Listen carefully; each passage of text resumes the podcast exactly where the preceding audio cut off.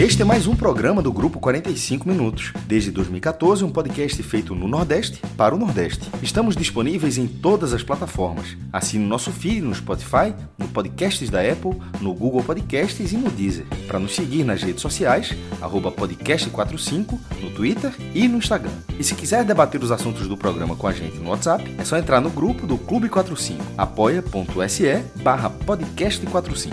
Muito obrigado pela escolha e pela confiança.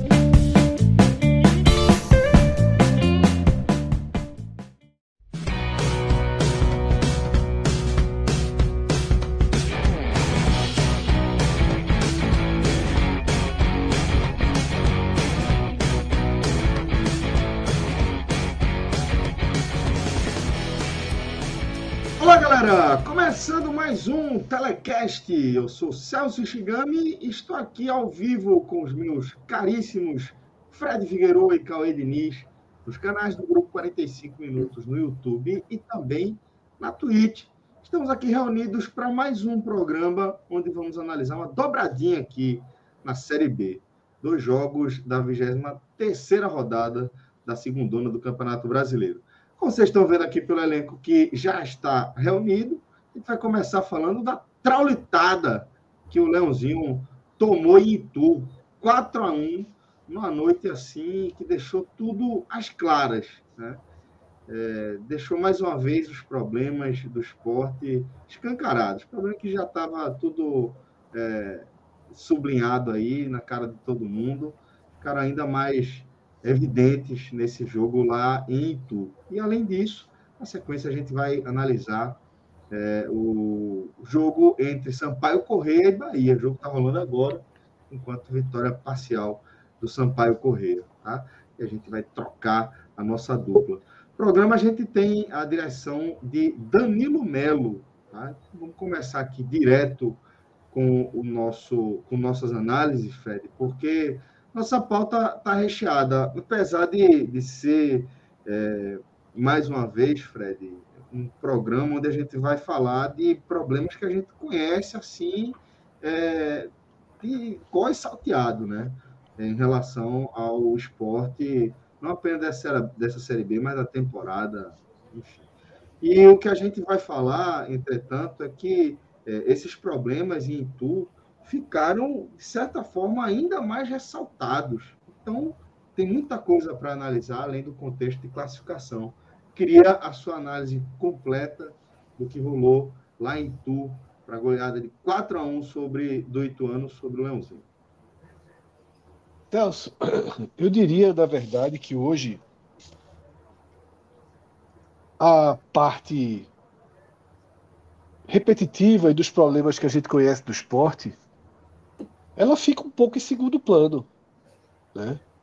Tamanha foi a interferência direta né, dos erros individuais e, sobretudo, dos erros de Carlos Eduardo. É, Para quem acompanha o jogo e transita nas redes sociais, seja o WhatsApp, seja Twitter, seja qualquer outra, é, já ficou claro que o grande vilão né, escolhido pela torcida né? Por mim mesmo, acho que por grande parte de quem analisou o jogo, foi o goleiro. E com toda razão para isso. E aí teve um, um seguidor do Twitter que perguntou, mas. E Claudinei, nada, Fred? Nada? Tipo, não vai criticar, não vai falar? E eu até respondi, eu disse, olha, realmente tem vários pontos que eu vou né, no sentido oposto do que Claudinei enxergou para escalar mais uma vez o time. Tá? Como, por exemplo, aquela organização inicial de jogar Fabinho de ponta direita. Né? Você está abrindo mão do volante que arrumou o esporte tá? e está deslocando o cara para colocar na arese dele, dele que são inóculos. Tá? E sempre foram. O porquê da não utilização de Bruno Matias, que para mim é um encaixou bem com o Fabinho, é uma dupla de volante que funcionava de forma bem positiva para uma Série B, pelo menos nota 7, tá? não utilização de Blas e, e coisas repetidas. A própria demora para entrar Giovanni, que para mim é mais jogador que Deder. E assim a gente vai vai trazendo os problemas repetidos, Celso. Só que o que Carlos Eduardo fez hoje é gravíssimo, é gravíssimo, tá? Na verdade é um goleiro é, é um goleiro que tem números horríveis no esporte. São 21 gols em apenas 12 jogos e que em quatro partidas dessa temporada no retorno levou 10 gols, pô. O Sport levou 8 e 19.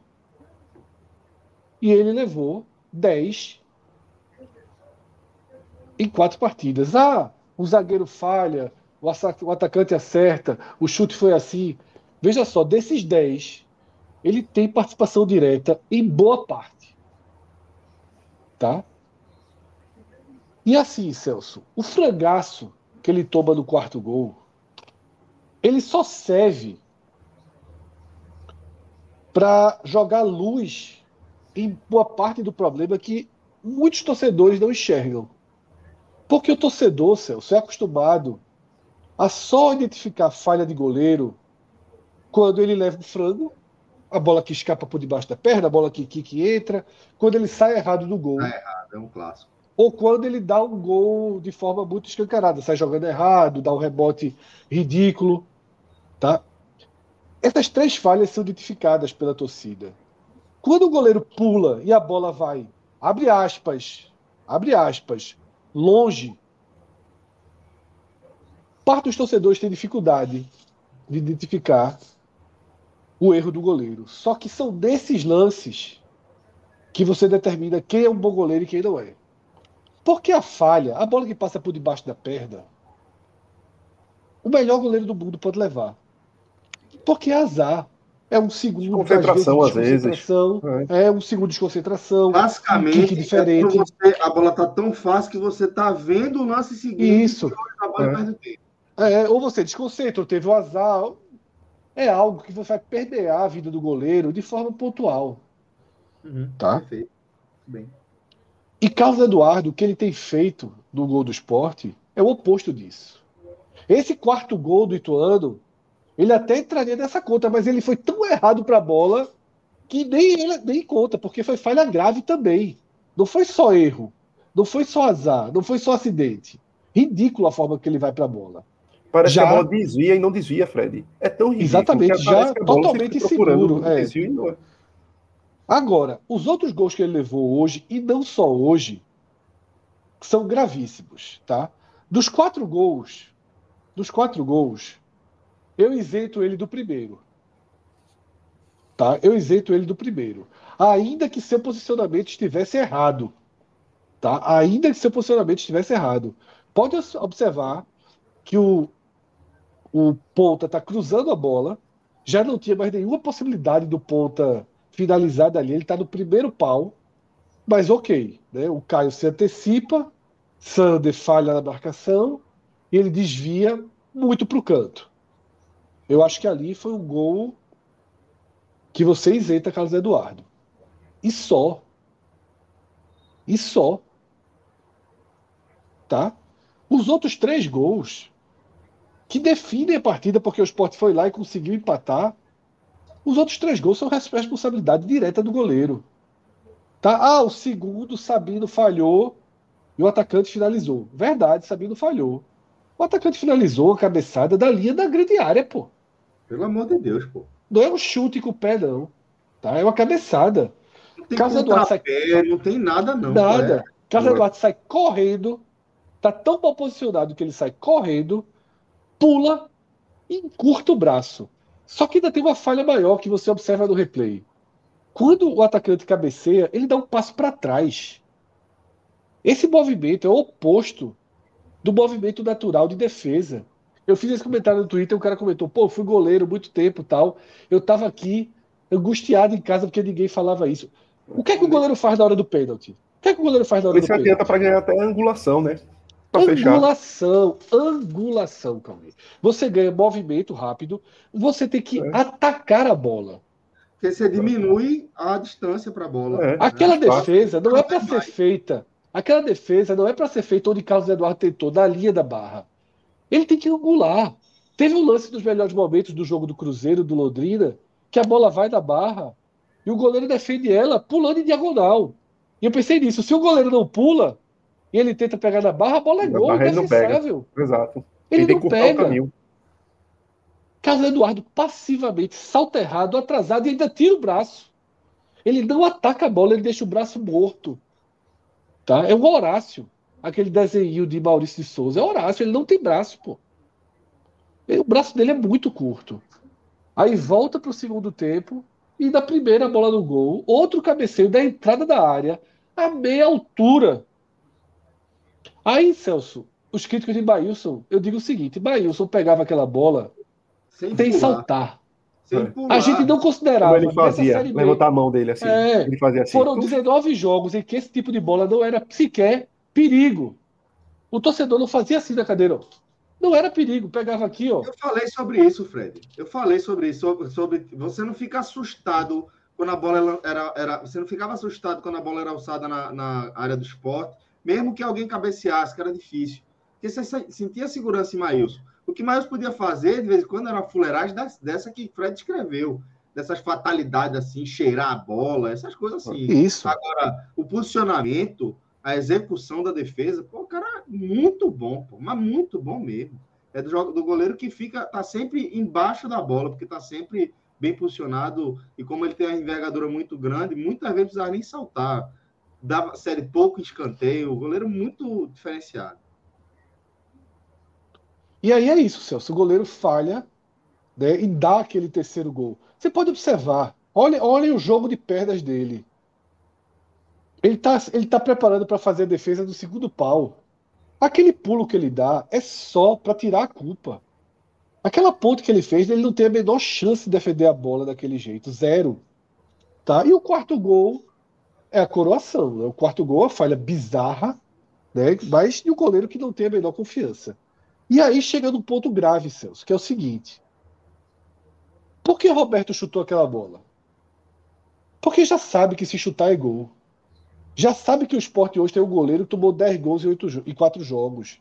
Isso já está alastrado.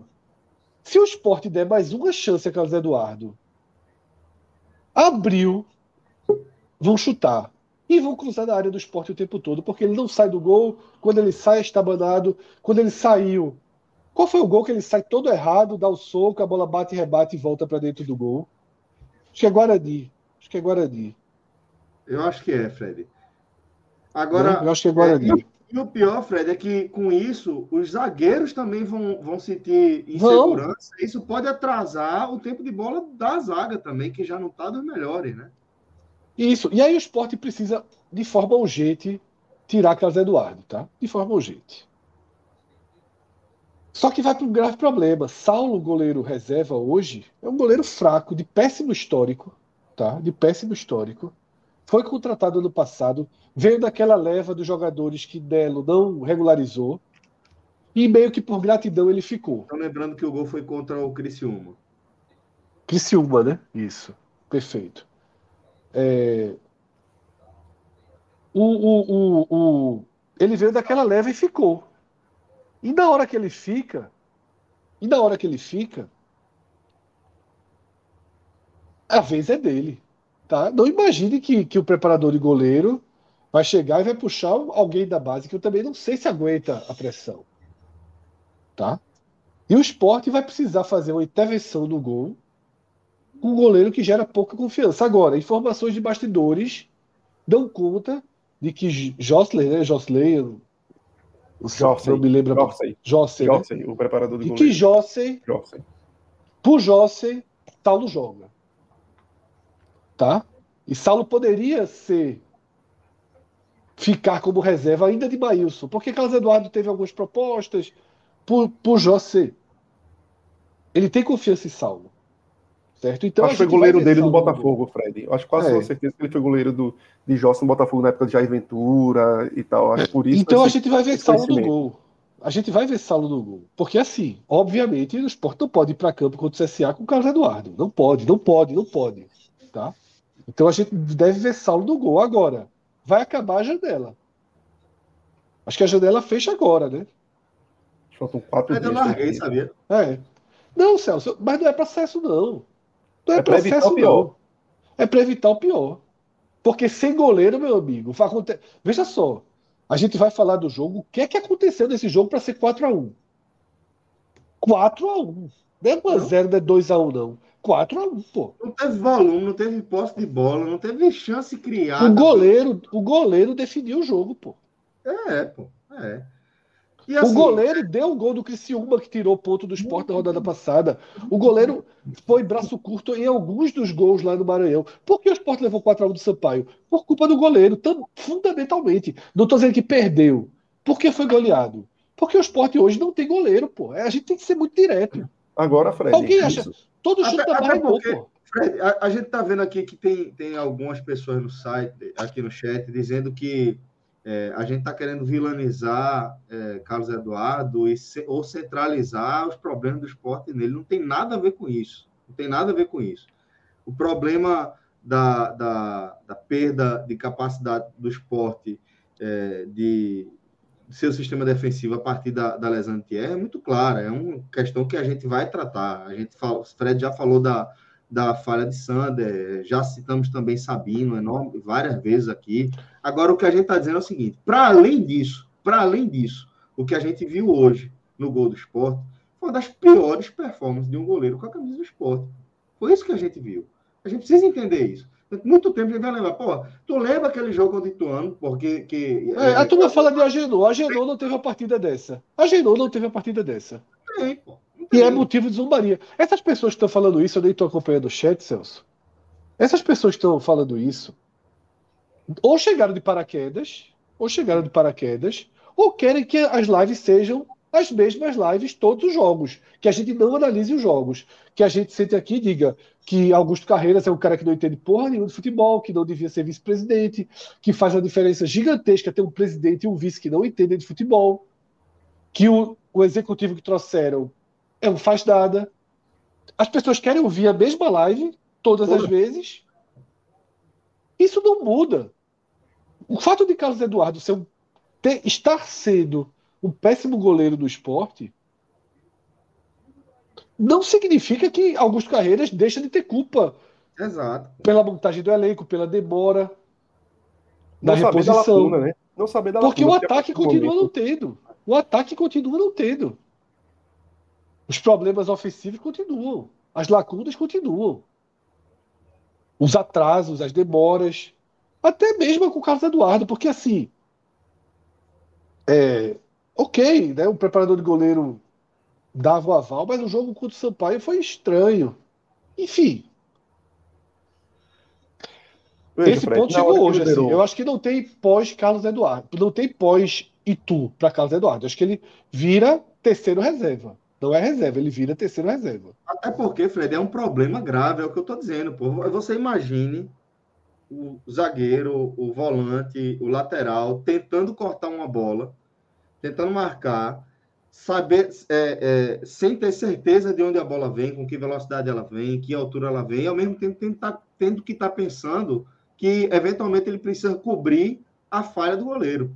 Porque isso passa o tempo inteiro, isso vira algo frequente é o volante entender que, ó, eu preciso dar esse bote aqui o mais rápido possível, porque o cara vai chutar, e se chutar vai ser gol, porque Carlos Eduardo vai tomar um frango. E aí ele dá um bote que não era para dar, e se antecipa, e, e é, é, driblado depois, e erra o posicionamento, e perde o tempo. É assim que as falhas acontecem. É o, o, o segundo ataque, gol, Celso. O segundo gol, que é uma falha de Sabino. Sabino, quando percebe que está longe do atacante, ele apenas encosta para que o atacante não possa fazer um domínio, para obrigar o atacante a finalizar dali. De cabeça, porque finalizar dali de cabeça não tem perigo de gol. Sabino está errado no lance, ele se atrasa, mas você pode ver ó, que ele anda para trás para forçar uma trombada. Para não ter espaço dele dominar do peito. Ele não tinha mais como pular. Ele vai lá e tromba. Mas só que o cara dá uma cabeçada da linha da, da grande área é gol, pô. pô. Porque o goleiro sai correndo atrás da bola sai correndo atrás da bola e depois pula. Então, assim, é, hoje, hoje o personagem principal é o goleiro. Tá? Hoje o personagem principal é o goleiro. Um goleiro que aí também ninguém vai ser aqui engenheiro de obra pronta, não. Um goleiro que todos acreditavam que poderia ser capaz de assumir a titularidade do esporte. Pelo menos nós sim. Tá. Eu fui uma das Tô. pessoas que. Era um goleiro que tinha toda. Desde que ele foi contratado, foi elogiado, porque ele fez uma boa Série B em 2019. Agora, seja lá por que motivo, aquele goleiro não aparece. Tá? E não é o esporte que vai recuperá-lo, se é que ele existe, porque eu acho que o Brasil caiu, ou chegou muito perto disso. Caiu. Se é que caiu. caiu, caiu né, daquele ano. Não me lembro. Caiu. Foi, foi um dos mais vazados do, do campeonato. É, é dos mais. Isso. Se é que ele existe, se é que aquele goleiro não foi um goleiro de melhores momentos, que a gente às vezes elogia É, goleiro de ele, tem um ano, momentos. ele teve um ano. Foi aquele. Carlos Eduardo, a carreira dele é um ano. Foi aquela. É. Agora, se aquela foi a- a- o ano onde realmente ele teve a oportunidade de mostrar serviço e sua competência, talvez tenha, tenha passado o tempo, né? tenha azedado, porque realmente não tem condição. E aí, assim, ok, botou pra jogar. Iago lembra que não caiu. Botou pra jogar. É, caiu não. O Sport fez um 0x0 ali. Caiu não. O Sport fez um 0x0 lá em. Eles só tomaram muito gols. Foi um, foi um, É, um lá- é, que mais tomou gol Ele fez um competição. 0x0 lá em Pelotas, na reta final. O Sport já meio, já meio classificado e o Brasil já meio Sim. salvo. Agora eu lembro desse jogo. Ele até pegou bem no jogo. É, mas é isso, tá? É, ok. Carlos Eduardo estar no Sport, ser o goleiro reserva, ok. Dá a chance a ele, ok. Ah, tava sem ritmo do jogo lá de São Luís, ok. Foi uma bobagem do gol lá do Criciúma, ok. Agora acabou, ok. Agora ele precisa virar terceiro reserva e voltar para a fila. Porque o Sport não pode se submeter a 10 gols em 4 jogos, não pode se submeter a gols defensáveis como que vem tomando, porque implode tudo. Tá? Pode se questionar um pouco o salário de 90 mil reais. Mas enfim, o Sport ia subir, ia para a Série A, era um goleiro disputado pelo mercado. Ok, para 90 mil reais para ser reserva na Série A, Vai lá que seja, né? O esporte. É, 90. Agora fica pesado. Né? E obviamente ele não vai Sinceramente ficar já era, esporte. Fred. Sinceramente, Não. pra mim já era. Não, ele não vai ficar no esporte para 2023 de forma nenhuma. De forma nenhuma. Agora, só que agora ninguém vai querer também, né? É. Então aí vai ter mais quatro meses de salário. Exato. Então, assim, é, Fred trouxe aí Carlos Eduardo como personagem central da análise, e eu concordo com ele. Inclusive, foi é, meu primeiro comentário ali no Twitter depois do, do jogo, talvez ainda durante o jogo, que é, é, é o que eu- eu- exatamente como eu falei, né? Tem performances e performances. né? A gente viu uma performance histórica aí, um sarrafo muito baixo, mas uma coisa absurda, assim desempenho ridículo. E é, é óbvio que por conta disso ele acaba sendo o personagem central. Cauê, é, eu queria também que você trouxesse a sua análise do jogo, escolha o viés que você queira. Se quiser falar algo mais sobre Carlos Eduardo, fica à vontade, mas também se quiser falar do jogo, já pode ficar à vontade também. Reforçando um pouco aí só o que Fred estava dizendo, e aí jogando um, um pouco para novamente, que é bater onde termina a gente sempre batendo, era necessário, porque quem, quem assiste treino, quem observa, deveria ter, ter entendido que talvez Carlos Eduardo não fosse essa pessoa que, que fosse entregar. Agora, sobretudo, quando sabia que ia perder Maílson, você no mínimo, no mínimo, você tinha que ter deixado a lebre ali. Eu preciso ter um goleiro na agulha, porque eu preciso esperar para ver se o cara, que era o cara da vez e tinha direito a assumir a posição, se ele vai dar conta ou não. Então, diante disso, para mim era imaginado que amanhã o Sport teria que oficializar um goleiro. Amanhã. Porque deitar em berço esplêndido de achar que perdi Maílson é, e pela situação normal. E, e acredito que Carlos Eduardo vai encaixar ali e vai levar. E eu não ter, em momento nenhum, pensar no plano B, aí eu acho que é muita inocência. É muita inocência porque é você simplesmente apostar totalmente numa peça do qual você não tinha tantos, tantas confirmações de jogos que te dissesse, pô, esse goleiro é bom pra caramba, e por mais que o preparador do goleiro dissesse, ó, ele é o quê? Ele dá.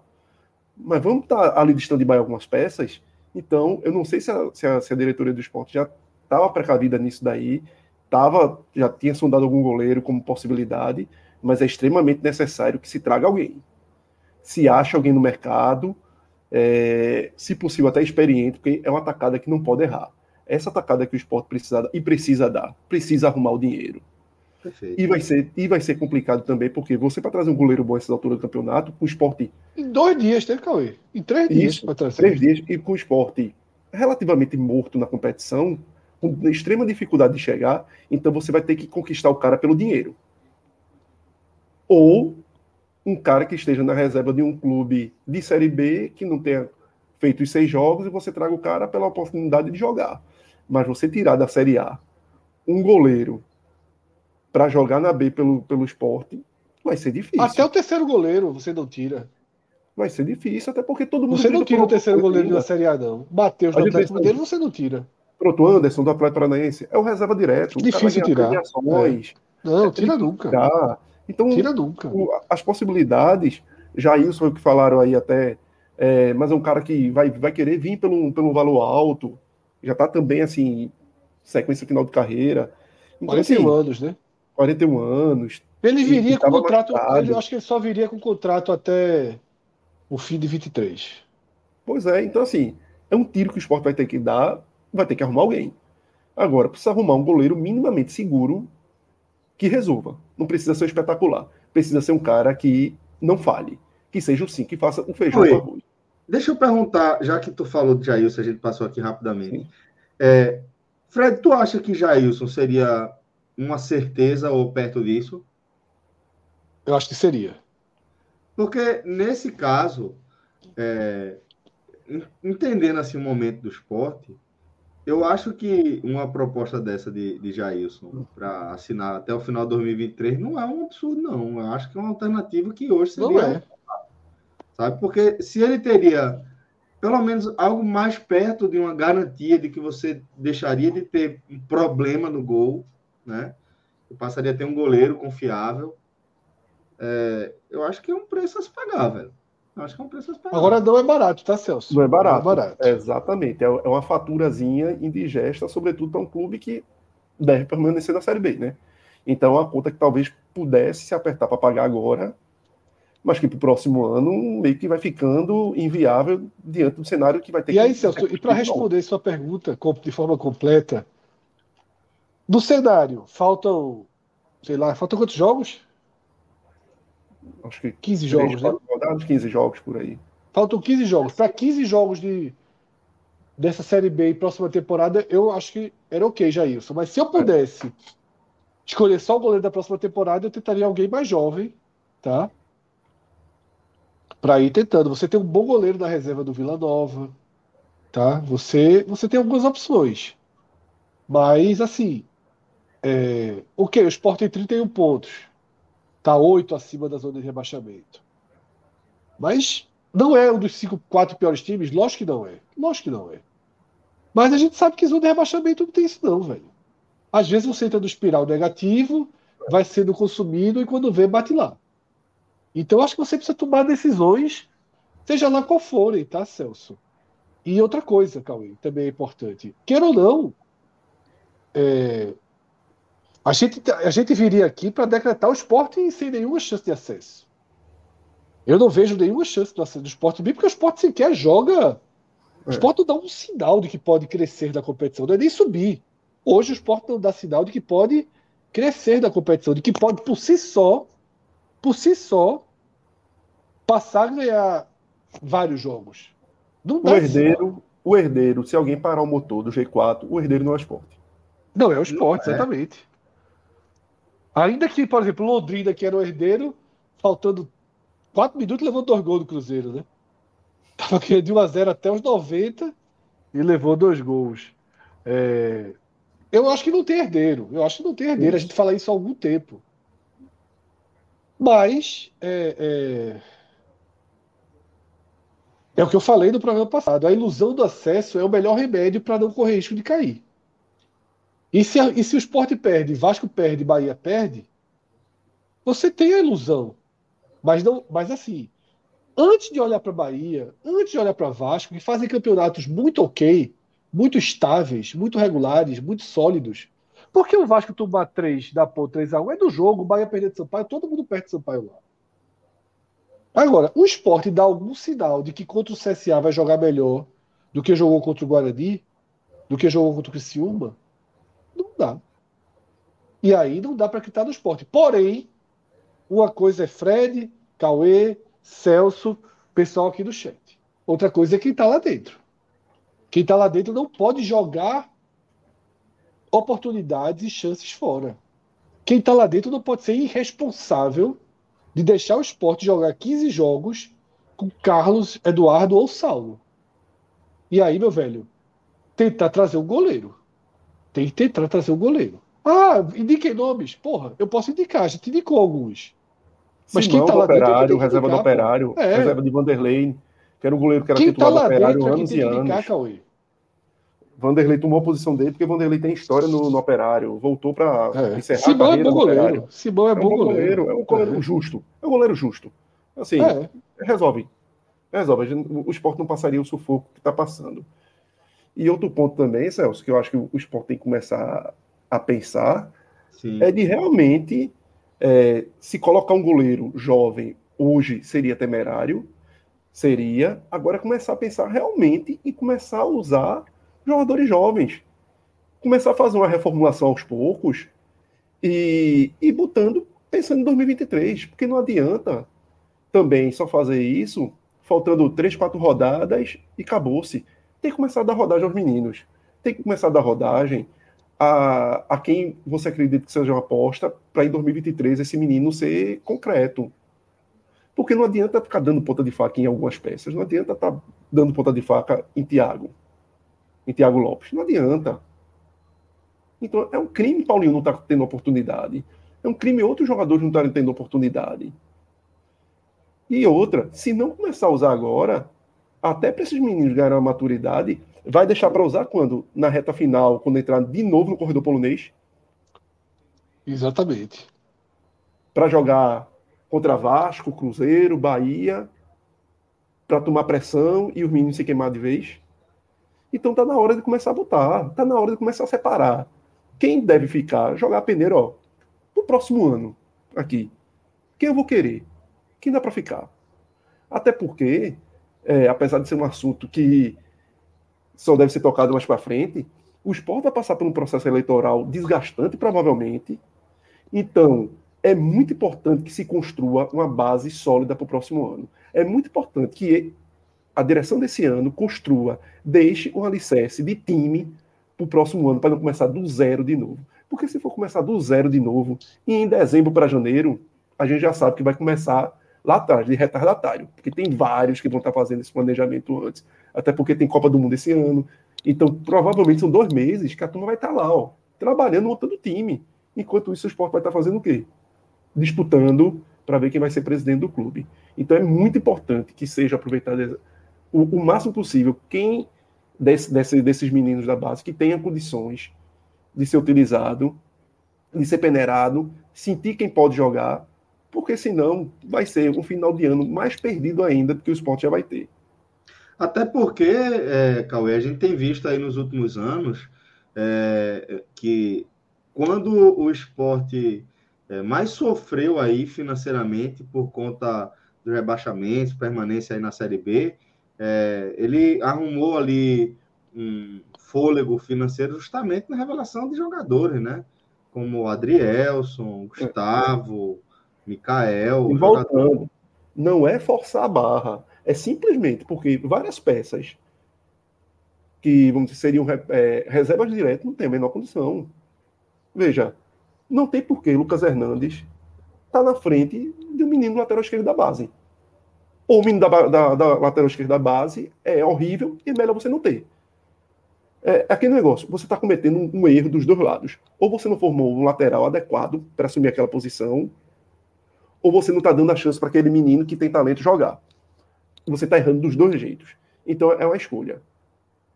Ou você não tem um centroavante que jogue melhor do que Kaique, ou você está queimando uma possibilidade de ter um centroavante que jogue ali. A mesma coisa. Porque simplesmente não tem. Como é que você não tem um primeiro volante com uma qualidade técnica melhor do que o William Oliveira para estar tá no banco? Então é muita incompetência na formação. Ou é simplesmente porque não se olha e porque se paga o cara por William Oliveira, o cara vai estar tá lá.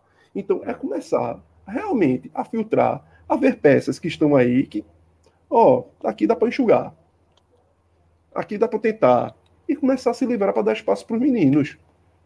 Porque senão vai perder o tempo que o esporte já perdeu esse ano todinho, tendo chance de brigar por esse acesso, vai começar a perder por 2023. 2023 tem que ser começar, tem que ser trabalhado em 2022. Concordo. É, Fred, a gente tem recebido aqui alguns superchats. Acho que agora o meu áudio deve ter melhorado. Não sei se agora tá, tá mais legal, mas é, meu microfone estava com uma falhinha aqui na conexão, mas acho que agora eu consegui reconfigurar. Pronto, o Rodrigo sinalizou aqui para mim que está resolvido.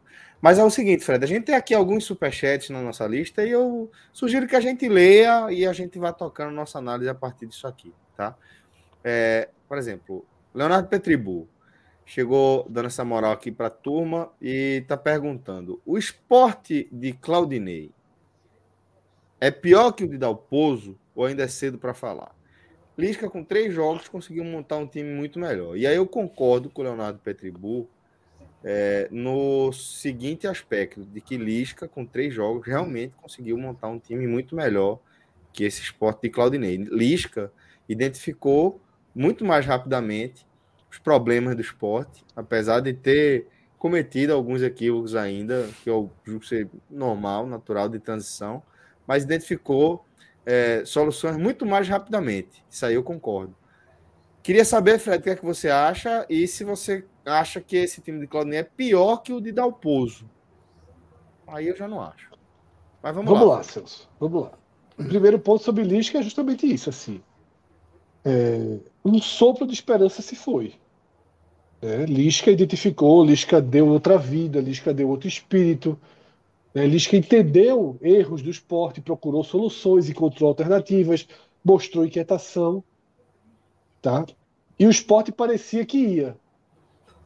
Tá como o Santos deu uma melhorada imediata das mãos de Lisca. Imediata. E o caso Lisca é a única coisa que a direção não tem culpa.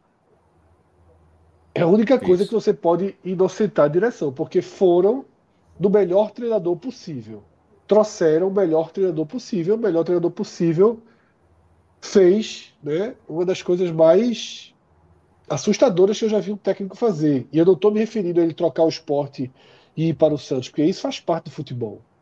É duro quando você é o, é o que deixado de lado, mas você precisa entender. É o que a gente critica ali, é toda a tentativa de construção de uma narrativa absurda, né, covarde, né, que deixou até em dúvida o caráter dele, né? ou até tirou as dúvidas sobre o caráter dele. Talvez seja o termo exato. Mas a verdade é que com o Lisca, o esporte subiu de patamar e desceu de patamar. E se você perguntar se esse time é melhor ou pior do que o de Dalpozo, veja, o esporte fez partidas desse nível com o Dalpozo. Ou até pior. Agora, tinha Tia e tinha o goleiro. É difícil a gente medir porque. Porque. Toda bola na barra entra, porra. Eu acho que o Sport poderia ter vencido esse jogo hoje. Eu achava que o Sport estava jogando melhor. O Sport leva o gol. O Sport empata. Eu acho que o Sport vai para a vitória, é nem para o empate. E o goleiro dá gol, dá gol, dá gol, dá gol. Então fica difícil. Agora, com o Dalpozo, a sensação que, a gente, que eu teria é que o esporte seria um meio de tabela sem drama. Como desarrumou muito, há o risco de ter drama. Mas o esporte precisava correr esse risco. O esporte não podia aceitar uma campanha de sexto colocado, de quinto colocado, distante, ou de oitavo colocado, ou de décimo colocado. Era preciso tentar. O esporte tentou, agora já é aceitável ser décimo. Agora já é aceitável, mas o esporte tentou. O tiro foi em Lisca. Depois de Lisca, ficou tudo muito difícil. Concordo, Fred. É, Cauê, queria te perguntar também agora é, algo que Adriano Gouveia mandou aqui no superchat também para gente. Um abraço para Adriano, obrigado aí pela moral, sempre contribuindo com o nosso trabalho. Cauê, ele fala o seguinte: precisamos falar sobre Sabino. Chegamos em agosto com o jogador de maior salário do elenco, acima do peso. Não tenho certeza se é o maior salário de elenco, mas que ele está acima do peso, eu tenho certeza. E realmente, assim, é impressionante como é, a partir da, da saída de, de Thierry por lesão, é, Sabino despencou, né? Primeiro tinha a desculpa de estar tá deslocado ali para a direita, para ocupar a de Thierry.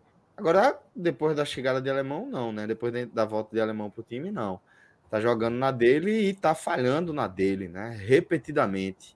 É, e tá pesado. E assim, é um jogador que sempre chega bem ofensivamente na bola é, em relação a tocar nela, mas impressionante como tem a pontaria ruim, como é, não consegue cabecear para o gol. Muitas vezes ele sobe bem, está bem posicionado, está com, com espaço, altura e força ali para cabecear e erra a pontaria. Impressionante como isso acontece. E agora está errando o tempo de bola na defesa, o que é ainda mais preocupante.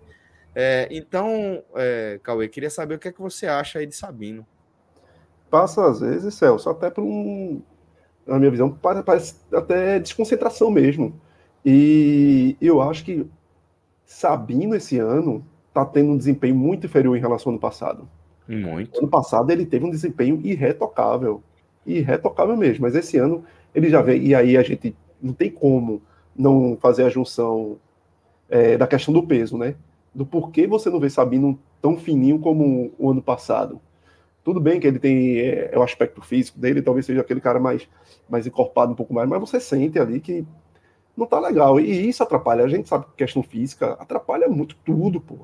Tempo de bola, tudo. E hoje foram duas erradas. O primeiro gol que cai na conta também de Sander ali, que, que, que não acompanha o cara, mas porque também Sabino farrapou, né? Sabino farrapou. De novo, né? De novo, farrapou. foi assim com o Chico também. Exato, farrapou, deu uma farrapadinha e aí completou tudo com o Carlos Eduardo lá atrás.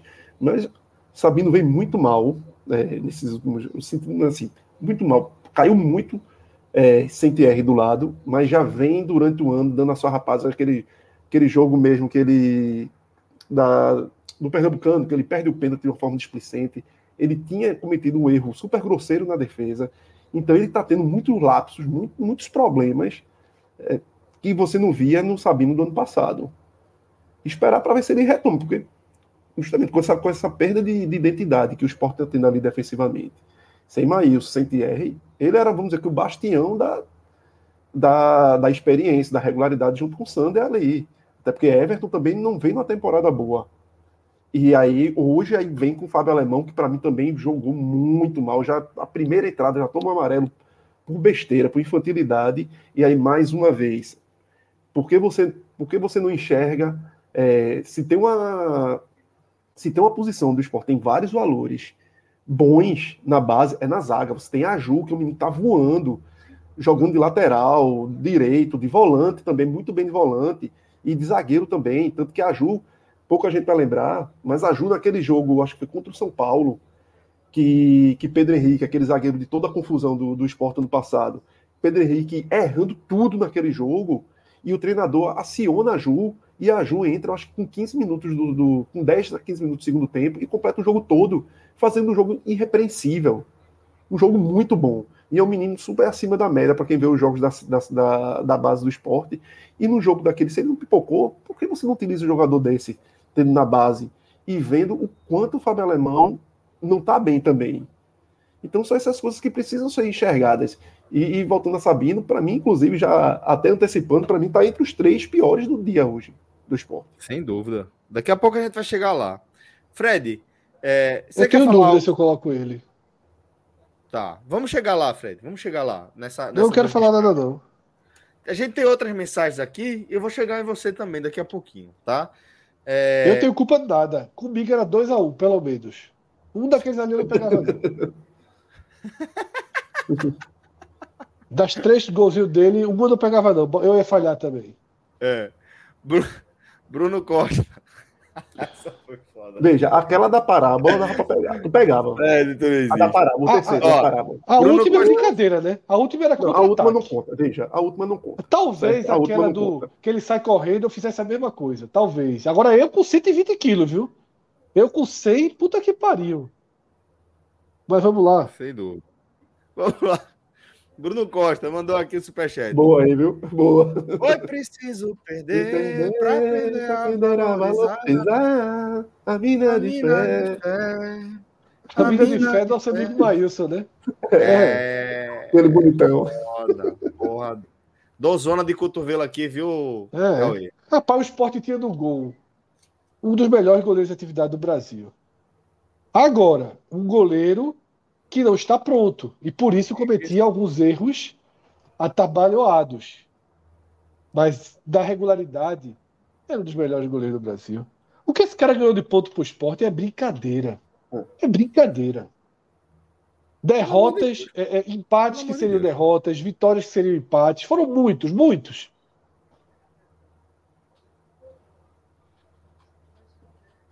É, além de Bruno Costa, recebemos outra mensagem aqui. É, Danilo tá aqui na direção da nossa live, então se, se não. Eu tô pulando aqui um, um superchat, mas já tô de olho. Se tiver outro que a gente recebeu aí que eu pulei, já vai jogando aqui nos favoritos também, tá, Danilo? Mas eu vou ler aqui um do nosso companheiro Inácio Andrade. Inácio sempre dando essa moral pra gente aqui, Fred. Inácio, obrigado, meu irmão, pela força. Sempre chegando forte aqui no nosso superchat. É, e aí ele tá falando algo que a gente já destacou. Mas eu queria é, ler aqui para você, Fred. Ele diz o seguinte: o esporte só tem chance de algum futuro se antes limpar o departamento de futebol. Eu acho. Eu acho que devia limpar a Delete. Total. Celso, que não vai, eu, né? Que não vai. Veja só, Celso, Celso, eu sou um cara que eu não abro meus e-mails todo dia. Hoje em dia, muito menos. Mas há quatro anos já não tinha, já não abria, há seis anos já não abria, e aí vai chegando e-mail, vai chegando e-mail, vai chegando e-mail, vai chegando e-mail. Aí é dois mil, três mil, quatro mil e-mails, você já não pode mexer no Google Drive. Teve um dia que eu falei assim: quer saber, velho? Pesquisei no Google como é que apaga todos os e-mails ao mesmo tempo. Fui lá, não quis saber o que tinha, o que não tinha. Manda o tutorial. Eu tenho aqui 12.890. Pronto. Celso, eu fiz assim, ó. Foda-se se tem alguém, alguma coisa que era importante. E tinha, obviamente. Depois eu me fudi. né? Mas. Mas assim, ó, velho. O cara se sente leve. E é assim que acabar o ano é pra fazer isso. Eu fazia isso Galera, no jornal, toda vez que eu voltava de férias. Buft. Limpa. Porque o, departamento, o departamento de inteligência é burro. O departamento de inteligência é burro. O executivo é nulo. O vice-presidente de futebol não sabe o que é o futebol. Não sabe. A gente sabe que carreira não sabe o que é futebol. O presidente, velho, sozinho, não pode dar conta do clube todo. Presidente é presidente. Pepino. Às vezes, é, às vezes calha de ter um presidente que entende futebol. Às vezes calha. Às vezes calha. Tidinho entende futebol e foi presidente de Santa Cruz. Deu errado lá. Mas, às vezes calha. Ou Belo Lacerda foi presidente do esporte e entende futebol. Mas é raro. Luciano Bivar não entende. Milton Bivar não entende. Entende pouco. Pouco. Entende algumas coisas, mas gosta de um jogadorzinho safado. Olhando só para sua cara dessa lista aí. Não. Gustavo do B não entende. Tá? Mas já entende melhor hoje. Entende mais do que do que Carreiras. Entende. Agora entende no mesmo porte de, de Gustavo e, e, e Luciano. Luciano e Gustavo entendem de futebol. Acompanham o futebol. Agora, não são exímios conhecedores de mercado tal, mas tentam ter pessoas que assim os fazem. O esporte não tem essas pessoas, pô. Perfeito, perfeito. Se é Augusto Carreiras, pessoas que entendem. Com esse, esse Jorge Andrade aí que, puta que pariu, não sei de onde tiraram, tá? E o antecessor é pior ainda, aquele Felipe que trouxeram da confusão, né? Que, do Pará, que lembra do cara? Do Remo, Porra, do Remo, do Remo. Cheio de histórico negativo. Cheio de histórico negativo. Né? Fez parte daquele rolo. Então, meu velho, é, é, é... precisa resetar. Precisa resetar. Infelizmente, precisa resetar. Tá? O esporte precisa. Vamos, vamos considerar que o esporte vai terminar onde está, certo? Termina a temporada, consegue os 45 Aí, pontos. Agora. Em outubro ainda, não chega nem com risco em novembro para ter tempo. Tá? O esporte tem que começar a planejar o seguinte: um, o treinador jovem, o treinador que queira crescer com o esporte, o treinador de ideias novas. O treinador de metodologia nova. Tá? Procurar esse perfil. Dois, valorizar continuamente e usar o campeonato estadual para isso, a base. Pode perder o quanto for. Enquanto o esporte tiver vaga assegurada na Copa do Nordeste e na Copa do Brasil, o estadual tem que ser usado para isso. Vou dar um exemplo do jogador, Ítalo, tá? Eu achei Ítalo um jogador perigoso de se escalar. Tá? Eu achei do que eu vi do estadual. Por quê? Bom com, bom com a bola no pé, mas levava amarelo. levava amarelo. Todo jogo, com 25 minutos, já estava amarelado e marcava distante. Veja só. Eu queria ver Ítalo jogar mais 10 vezes. Eu preciso ver Paulinho jogar 10 vezes. E no Flávio jogar Fred. 10 vezes. ajustado, que faz Exatamente. a Ju, a Ju jogar, jogar 10 vezes. Treinado. Treinado para isso. Tá? Trazer um treinador jovem. Tá? O time não precisa ser um time todo de jovens. Você tem um jogador como o Fabio aí, de 36 anos, que é a melhor peça do time. Você tem Thierry, Tá? Você tem jogadores que podem ajudar. Você tem jogadores que podem ajudar. Wagner Love não fez nada, não fez nada. Num jogo fez um gol, no outro só faltou botar a bola no pé de Kaique para Kaique chutar. Tá? Então, assim, é, é... esse é um caminho. Agora, para construir esse caminho com calma, precisa livrar o rebaixamento, precisa passar por todo o desgaste da eleição mas precisa acreditar no que está fazendo, tá? Veja só, o esporte nos últimos anos, o departamento de futebol do esporte, porra, escreveu jogador irregular, tá? Quer dizer, fez aquela, deixou de escrever jogadores, né? Colocou, deixou de escrever jogadores, colocou um jogador potencialmente irregular em campo, tá? O esporte caiu e aquela decisão da justiça acabou ficando por aquilo mesmo, mas assim, foi uma decisão bem as duas leituras eram bem razoáveis. Sim. Tá? Se o Sport escapa por aquilo, eu acho que a briga renderia um pouco mais. Né? Por mais que o Sport tenha ganho todas as, é, é as esferas, nem, nem imagem para isso deixou. Agora, precisa ter coragem. Tá? Não dá para terminar o ano e anunciar que vai ser Hélio dos Anjos. Hélio dos Anjos vai ter que terminar bem na ponte. Apesar de ter, mal, vai ter conseguido bem. dar uma corrigida na ponte. Então, né, se eu estou dizendo, chegou mal, demorou, está corrigindo. Aí gosta daqui, da casa, tal, tal, tal. 20 de novembro, esporte. Hélio dos Anjos é o treinador. Porra, nada contra Hélio. Nada contra Hélio. Mas tá na cara, tá na hora de mudar. Pô. Tá na hora de mudar. Então, assim, é, não dá para chegar em 2023 com César Lucena. Convenhamos, pô, não dá. Você vai aceitar isso? Você vai aceitar isso? Vai ter uma eleição aí. Vai ter uma eleição. Eleição do esporte é terrível, porque o risco de mudar para pior é sempre maior. É sempre maior. O risco de mudar para pior é sempre maior. Era Milton presidente, ok. Milton renuncia, Carlos Federico renuncia, aí vai para pior, aí entra Léo, aí seria Delo, aí fica Léo, aí sai Léo, vem, vem é, Yuri. É, Yuri. Yuri. Yuri faz uma gestão que agrada, Yuri faz a gestão que agrada, mas tem um futebol horroroso e ele se perde com essas coisas de. Como é o nome de, que, ele, que ele usa? De fidelidade. Né, fidelidade. Né, de... Gratidão. Então, assim, gratidão. Porra, Yuri. Tá? Se quer ir para eleição, limpa tudo. Não tem César, não tem carreiras. Tá? Limpa, limpa. E tenta encontrar esses nomes. Eu não sei se tem esse nome, não. Tá? Mas tem gente que entende pra cacete de futebol. Tá? E que pode ajudar. Cauê aqui é um exemplo. É sério. Cauê é um exemplo. O cara que Yuri conhece, que várias pessoas do esporte conhecem. Tá? Tem muita gente que pode ajudar, meu velho. Tem muita gente que pode ajudar. Fred. Agora, de forma. Tem um, tem um, tem um vice-presidente de futebol que não entende de futebol e que é quase que um monocrata, aí fica difícil. Fica, pô. É, a gente recebeu outros três superchats aqui. Vou ler aqui também, Fred, antes de a gente entrar nos destaques.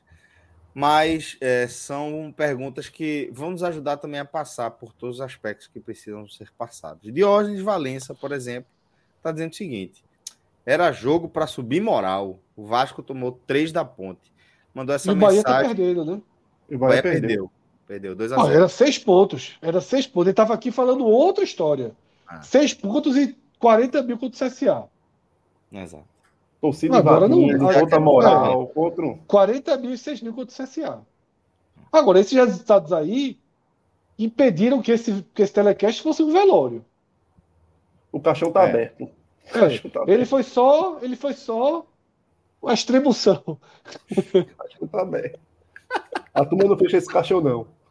É foda, velho. Foi só ó. aqui, ó. A extremoção. Vai em paz, meu filho. Vai em paz. A gente só quer que vá em paz. Veja como é a extremoção. O que, é que queria, a gente tá Fred. pedindo? Não li ainda não. O que é que a gente está pedindo? A gente não está pedindo vida, não. O que é extremoção, Celso? Só está pedindo é ir em paz. É, vai em Esquece paz. paz. Não está pedindo milagre. É. Quando, chama, quando chama o padre, quando chama o padre, o padre chega na extremoção, o padre não, é chegou. Pelo milagre. Não é pelo milagre. Não é pelo milagre, não. É, assim, ó, vai em paz, meu filho. Vai em paz. Que descanse. Nem, que ninguém tenha tapa do, é enterro pelos bens, que é. seja a transição para a família, que fique tudo certinho. Exatamente, a gente só quer que vá em paz. Não precisa o esporte agora ficar. Aí enterra no caixão, aí depois acorda, dá burro, aí mandou, mandou.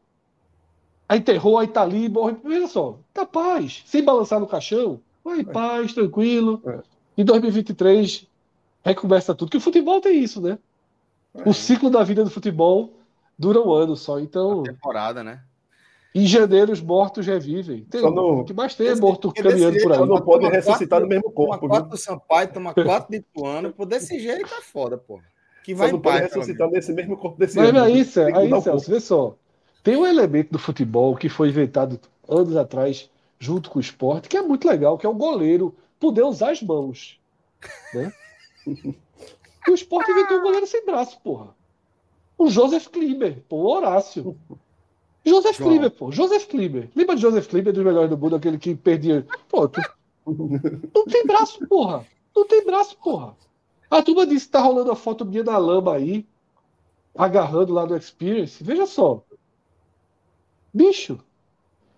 Carlos Eduardo, naquela lama da Experience, meu Deus do céu. Ele não corre, ele, ele corre para correr da bola na grama. Sobre o Dani Moraes. Grama e tudo. Sobre o Dani Moraes. Sofreu. Sofreu.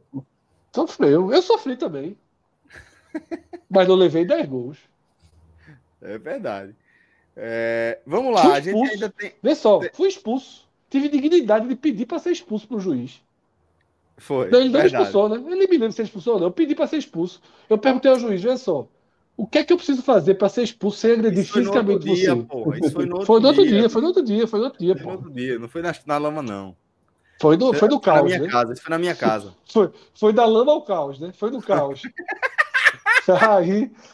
Ô, eu cheguei velho, pro juiz. Faltou, faltou isso, pô. Faltou eu tive a hombridade, eu tive a hombridade de chegar pro juiz e dizer, professor, com todo respeito, professor Zé Roberto, grande árbitro, acabou com o meu time. Acabou com o meu time. Eu falei assim, professor, o que é que eu posso fazer para ser expulso? Para ser expulso sem agredir você fisicamente, me deu uma forma e o professor não me expulsou, me torturou em campo. Me Rapaz, torturou Zé Roberto, campo. Zé Roberto, acho que é da minha época do futsal, viu? É, não, é, não, não, não, Cauê, ele estava preso, Cauê. Ele não conseguia trabalhar com futebol. Ele estava preso. Eu me lembro da minha época, tinha um Zé Roberto que dava trabalho. Estava preso, estava preso. Ele começou um dia desse. Ó, é, Fred, a gente recebeu outra aqui de Lucas Medeiros. Só aqui a resenha, tá? Alguém tá afim de contratar o jogo por empréstimo? Já tô tentando desovar.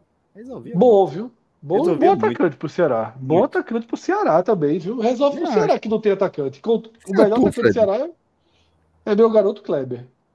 Do Ceará eu só aceito Kleber e Jô. Os outros dois, muito obrigado. Pode ficar Mas com o Darese. Se Jô tiver afim. E o William Oliveira. Ajuda, viu? Ajuda do demais. Pacotinho do, Ceará, do pacotinho do Ceará. Dá não, dá não. Só, só Fabio que já tinha ido pro Botafogo, viu? O resto. É. Detalhe, eu acreditava, tá? Mas assim, o William Oliveira, enquanto ele foi primeiro volante de um time desastroso, ele foi nota 5, 5 6 ali. Agora, Fabinho chegou, abriu horizontes, encaixou com o Bruno Matias.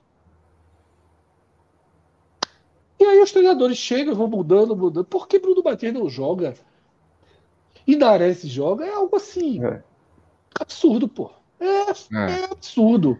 É quando falta. É quando falta o departamento de futebol. Exatamente, falta o profissional Porque, do clube. Ah, quem tem que chegar aqui, Claudio Eu falei isso para o passado. Claudio vem cá, você encosta aqui, Claudio. Vê só, pô. Tava dando certo aqui. Eu sei que tu jogou na Nares ali quando tu precisou. Tu chegou aqui, tu empurrou o Nares na direita. Ele deu conta do recado. Eu sei que tu ganhou a boa impressão dele ali. Mas vamos do básico. Pô, o básico era um pouquinho. Era assim, ó. Tá? Nares, porra, ajudou pra caceta aquele dia da direita. Surpreendeu, foi bem. Mas sem gratidão, pô. Pega esse gabarito aqui, aqui então. Pega esse gabarito aqui. É. Outra coisa, quer trocar Bruno? Bota pro jogador Ronaldo. Porque jogador Ronaldo com toda desgraça, o jogador Ronaldo tem um passe, pô. O jogador Ronaldo acalma a bola, distribui. O problema dele é a fuleiragem e o espaço que ele é, dá. Mas, mas Nares também, Nares também não marca. É, Nares também não marca ninguém. Exatamente. Para você ganhar o passe. Ó, a gente recebeu aqui também um superchat de Edmiel Leandro. Eu fico olhando doido, vendo meu esporte sofrer e penso: será que Deus esqueceu de passar lá na ilha? Véio? Eu tô olhando assim. Tem pior, tem pior, tem pior, Edmir. Tem pior. É verdade. Deus hoje em dia passou por os cinco estados do Brasil. O resto Deus está de, de Deus as costas.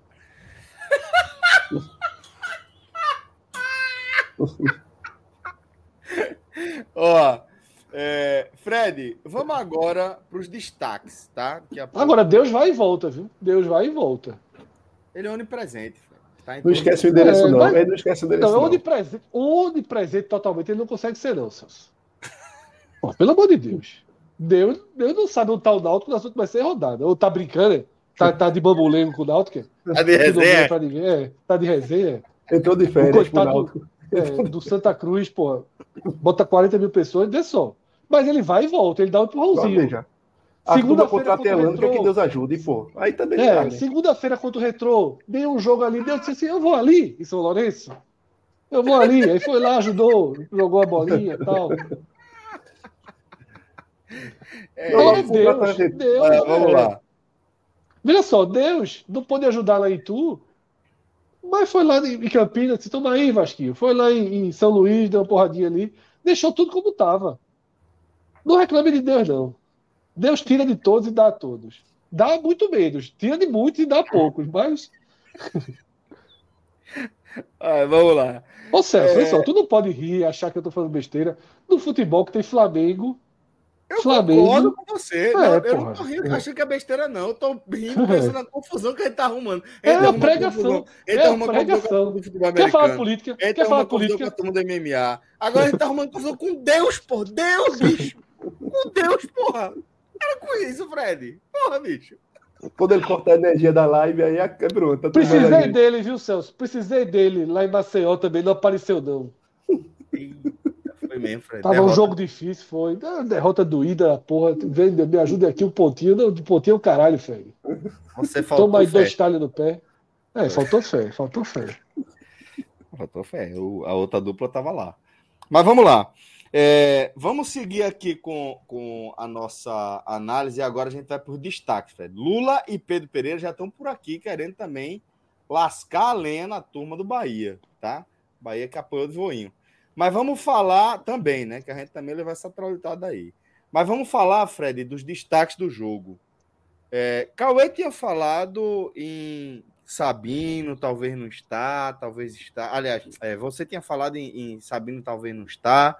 Mas Cauê já tinha cravado da, é, Sabino aí nos destaques negativos, já que ele já meteu esse spoiler. Cauê, vem com os teus destaques negativos e me explica por que Carlos Eduardo é hoje concurso e por que é. É, Sabino está nela.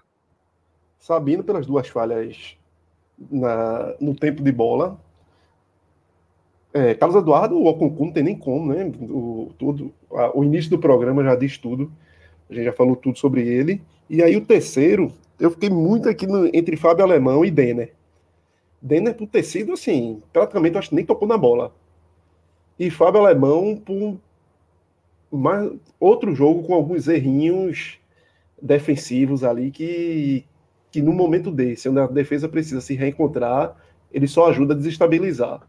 Mas eu acho que eu vou ficar com o Denner. Eu acho que a, a inoperância de Denner ali na frente é. Foi foda. Complica muito. E foi um cara, que é o que eu digo, foi um cara que eu até eu acreditava que pudesse ajudar quando o Sport anunciou que pudesse ajudar. Não com um, um cara titular, o camisa 10 titular, mas um cara que vindo do banco tal, pelo que tinha jogado na base no, no Juventude, depois um pouco no Atlético Paranaense, no próprio Chapecoense. Quando e podia ajudar, Cauê, podia até ter ajudado. Por outros caminhos, né? Por outros caminhos. Podia até ter ajudado. Mas... Poderia. Não é um caso perdido, horroroso, não, mas. Mas não acertou, assim. Ele realmente, o, ano, o ano dele no esporte, era um ano até para ele, que ele precisava se afirmar pelo mal, pela, mal tempo, pela má temporada no, na Chape, e ele não, não vem conseguindo evoluir. Teve, fez alguns jogos até importantes taticamente, que às vezes até para a torcida é, não dava para aparecer tanto daquele jogo, daquele jogo contra o CRB, ele foi muito bem, porque era o cara ali da frente, dentro das opções de 10, era o cara que tinha mais mobilidade, até para ajudar na, na marcação pressão. Então ele foi um cara que chegou a ser importante em certo momento, mas quando ele passa a jogar mais atrás, como ele jogou hoje, aí ele sente demais. Que é uma posição que também ele, ele ele executou na época de, de quase que fazendo um segundo volante. Então ele sente demais quando joga mais atrás e não tão perto ali do centroavante, não tão perto do centro para pensar e tocar rápido e também ajudar ali na, na marcação, é, pressão ali na frente. Mas não entrega muito quando tá, tá desempenhando essa função também, né? Isso. acaba sendo um grave problema. É, Fred, Carlos Eduardo, Sabino e Denner. É, com menção aí para alemão, essa lista de Cauê. Quem você cita aí, Fred? Eu já mudo o segundo lugar de partida, tá, Celso? Acho que Everton fez uma partida desgraçada. Horrorosa, tá? É... Então, Everton, para mim, é o segundo lugar. Partida horrorosa mesmo de Everton. Assustadora, burocrática. Tá? Não tentou nada, nada, nada. Né? E falhou atrás, né? Que ele normalmente vinha dando conta atrás, ele, ele falhou atrás. E então, assim, eu acho o Everton segundo. O terceiro lugar, aí entra muitos candidatos, tá? Sabino é um desses candidatos. Fábio Alemão é um desses candidatos. Eu cheguei a pensar nos dois, tá? Cheguei a pensar em Sander, né? Que Inácio por exemplo, é um detrator de Sander assim. Quando tem um cruzamento na área que o zagueiro não marca e a bola sai da, do lado direito do ataque, esquerdo do esporte, ele diz que a culpa foi de Sander que deixou cruzar. Hoje deixaram cruzar e Sander não marcou, ele diz que a culpa foi de Sander que não marcou. Assim, pelo amor de Deus. Mas eu também não acho que Sander entra como terceiro pior, tá? Aí você tem Darece, que foi de uma inutilidade assim, absoluta, absoluta, irritante, irritante a inutilidade irritante. de Darece, certo? E assim, e você tem um voto simbólico por, por nosso amigo Thiago Lopes ter entrado e da primeira bola ter ligado um contra-ataque pro, pro Ituano. Entrou em campo, deu um contra-ataque pro Ituano. Tá? Mas aí, Celso, eu acho o seguinte: Sabino falhou no gol, Sander falhou em outro gol. Esses dois são gravemente. Né, tem um erro grave. Mas assim, eu acho que por mais que Sabino esteja pesado, por mais que Sabino tenha falhado, Sabino também brigou, Sabino também ganhou bola, Sabino também foi no ataque, Sabino também criou. Acho que Sabino tem um, um, uma entrega positiva aí. E Fábio Alemão a mesma coisa. Agora, Nares, para mim, foi nota 2 na entrada e 2 na saída. Outra coisa, pipocou, né? Porque aquela saidinha dele não foi nada. Nem da cabeça dele bateu. Eu, né? acho, eu acho que ele ficou preocupado com o VAR. Com o amarelo. É, eu, eu também pensei nisso. Foi. Também pensei eu, nisso. Eu também pensei pediu logo substituição com medo de. Porque ele sabia que tinha ido com o cotovelo um pouco mais alto, né? Isso. É. Eu acho que ele ficou preocupado ali com o VAR. É, mas então, Fred, um, uma, uma lista de destaques negativos até ampla aí. É, tivemos de passar aí por, por, muitas posições, né? Lógico, lógico, Celso. E pouco falando de ninguém do né? ataque, né? Curiosamente. Porque Celso não merece. Então não vamos merece. falar dos positivos? Vamos lá. Veja. Escolher três é mera formalidade, tá? Se quiser que eu escolha. Não, não precisa não, precisa não. Falar de destaques positivos, é dizer se você viu alguma coisa que achou interessante. Eu só citaria não. ali Wagner Love. É. Interessante, interessante, eu não vi nada. Tá? Wagner Love foi bem. Na medida do possível, né? Quando tocou na pela bola. Jogada do gol, pela jogada do gol. É. A jogada do gol foi bem, bem importante, né? O gol é 90, 80% é, dele. Como falta tanta competência ali na frente do esporte, quando você vê alguém com inteligência, o mínimo possível, é, é assim. Exatamente. É, pô, é como se água no, no deserto, pô. É Parece assim, que o cara tá brilhando, pô. Parece que tá o cara brilhando, tá, tá com a aura. Você, você se apega à, àquela luzinha assim de, de fim do túnel, pô. Exato, exatamente. É, e, e é, eu acho que ele foi importante, né? Como a gente já falou aqui. Acho que Kaique foi brigador. Uhum. Kaique foi brigador. Dos piores Também não condeno, é. não. Também não condeno, não. Foi brigador. E fez o dele, né, fez, Fred? Fez o dele, brigou, o dele. sabe? E Juba, que eu venho. Que eu, detalhe, Juba, que eu venho criticando, que para mim teve momentos ruins da partida, mas queira ou não, deixou duas vezes os caras na cara do gol. Deixou Kaique na cara do gol, deixou dele na cara do gol. Agora, jogou muito pelo meio, acho que o Sport entrou muito mal arrumado, tá? Acho que ainda procura muito chute. Aquela bola que, que ele chuta cruzado e Wagner Love não chega, aquilo aí não era o chute, pô. Aquilo era para realmente enxergar Wagner Love ali. Tanto que Love não bota o pé. Tirando. Love não é. bota o pé, imaginando que também isso, pô. O cara chutou deve... é. Para não atrapalhar, pô. Ali era realmente mais um cruzamento e tal. Ele só pensa no chute quando tá ali na área de chute. Mas, queira ou não, ele conseguiu colocar qualidade e criar chances para o esporte. Então o Juba também fica positivo hoje, tá? E só, tá? E só. Que o, que o Wanderson lá entrou direitinho, mas aí tem que deixar mais tempo para jogar. É. Mas é isso, não tem muito o que tirar de, de positivo, não. Cauê, Wagner Love, Kaique e Juba. é por aí mesmo. Fazia tempo que eu não via um destaque positivo tão é, é, é, diferente aqui no, no esporte, viu? Normalmente sim, tá lado da zaga. Que na verdade não é positivo, né? É um destaque regular. Não, assim, assim. É quem. Os menos ruins. Salvou. Assim. É, salvou. Os menos ruins. Para mim, valeu muito mais a história lá do Eduardo, da entrevista dele, que eu até falei no início aqui, do que qualquer lance qualquer regularidade dos jogadores aí dentro de campo, mas. Adriano e Iago aqui no chat, eles falam de Fabinho. Por que eu não vou escolher Fabinho? Porque eu achei absurdo o deslocamento de Fabinho para a direita. E acho que ele não rendeu bem da direita. Não rendeu bem, não. Tá? Tomou muito na Acho que ele não rendeu bem da direita. Então, talvez é. o, o, o, o sarrafo para Fabinho esteja colocando acima, ok. Mas é até uma forma de dizer que ali não é para ele jogar. Sabe assim? É, e aí a gente fica andando em círculo, Celso. E aí volta para aquela tua abertura quando ele diz que problemas se repetem. É absurdo que a solução do esporte para o meio de campo, para a saída de bola, já tenha sido jogada lá para lateral. Para a ponta. Porra. Isso aí não existe. Isso aí é. É culpa de Claudinei? É culpa de Claudinei, porque Lisca chegou e ninguém ajudou Lisca, ele foi lá e resolveu. É culpa de Claudinei, mas também é culpa de uma falta de uma linha de trabalho coerente, pô. Coerente, pô. Exatamente. Não tinha como ter destruído tudo que Lisca tinha feito, né? Isso. Uma coisa é o caráter, uma coisa é o caráter da pessoa. Outra Claudinei é usou o time de César você... como base e não Exato. o time de Lisca. Exato. Claudinei usou o time de César como base. A sensação é que Claudinei chegou e não estava nem assistindo. E joga, detalhe, ele é treinador da Série B. Ele tinha que estar tá acompanhando. Há pouco tempo, né? Porque Lisca chegou e parecia que um de nós aqui. Parecia que tinha visto todos os times. Chegou, arrumou isso aqui, vamos lá.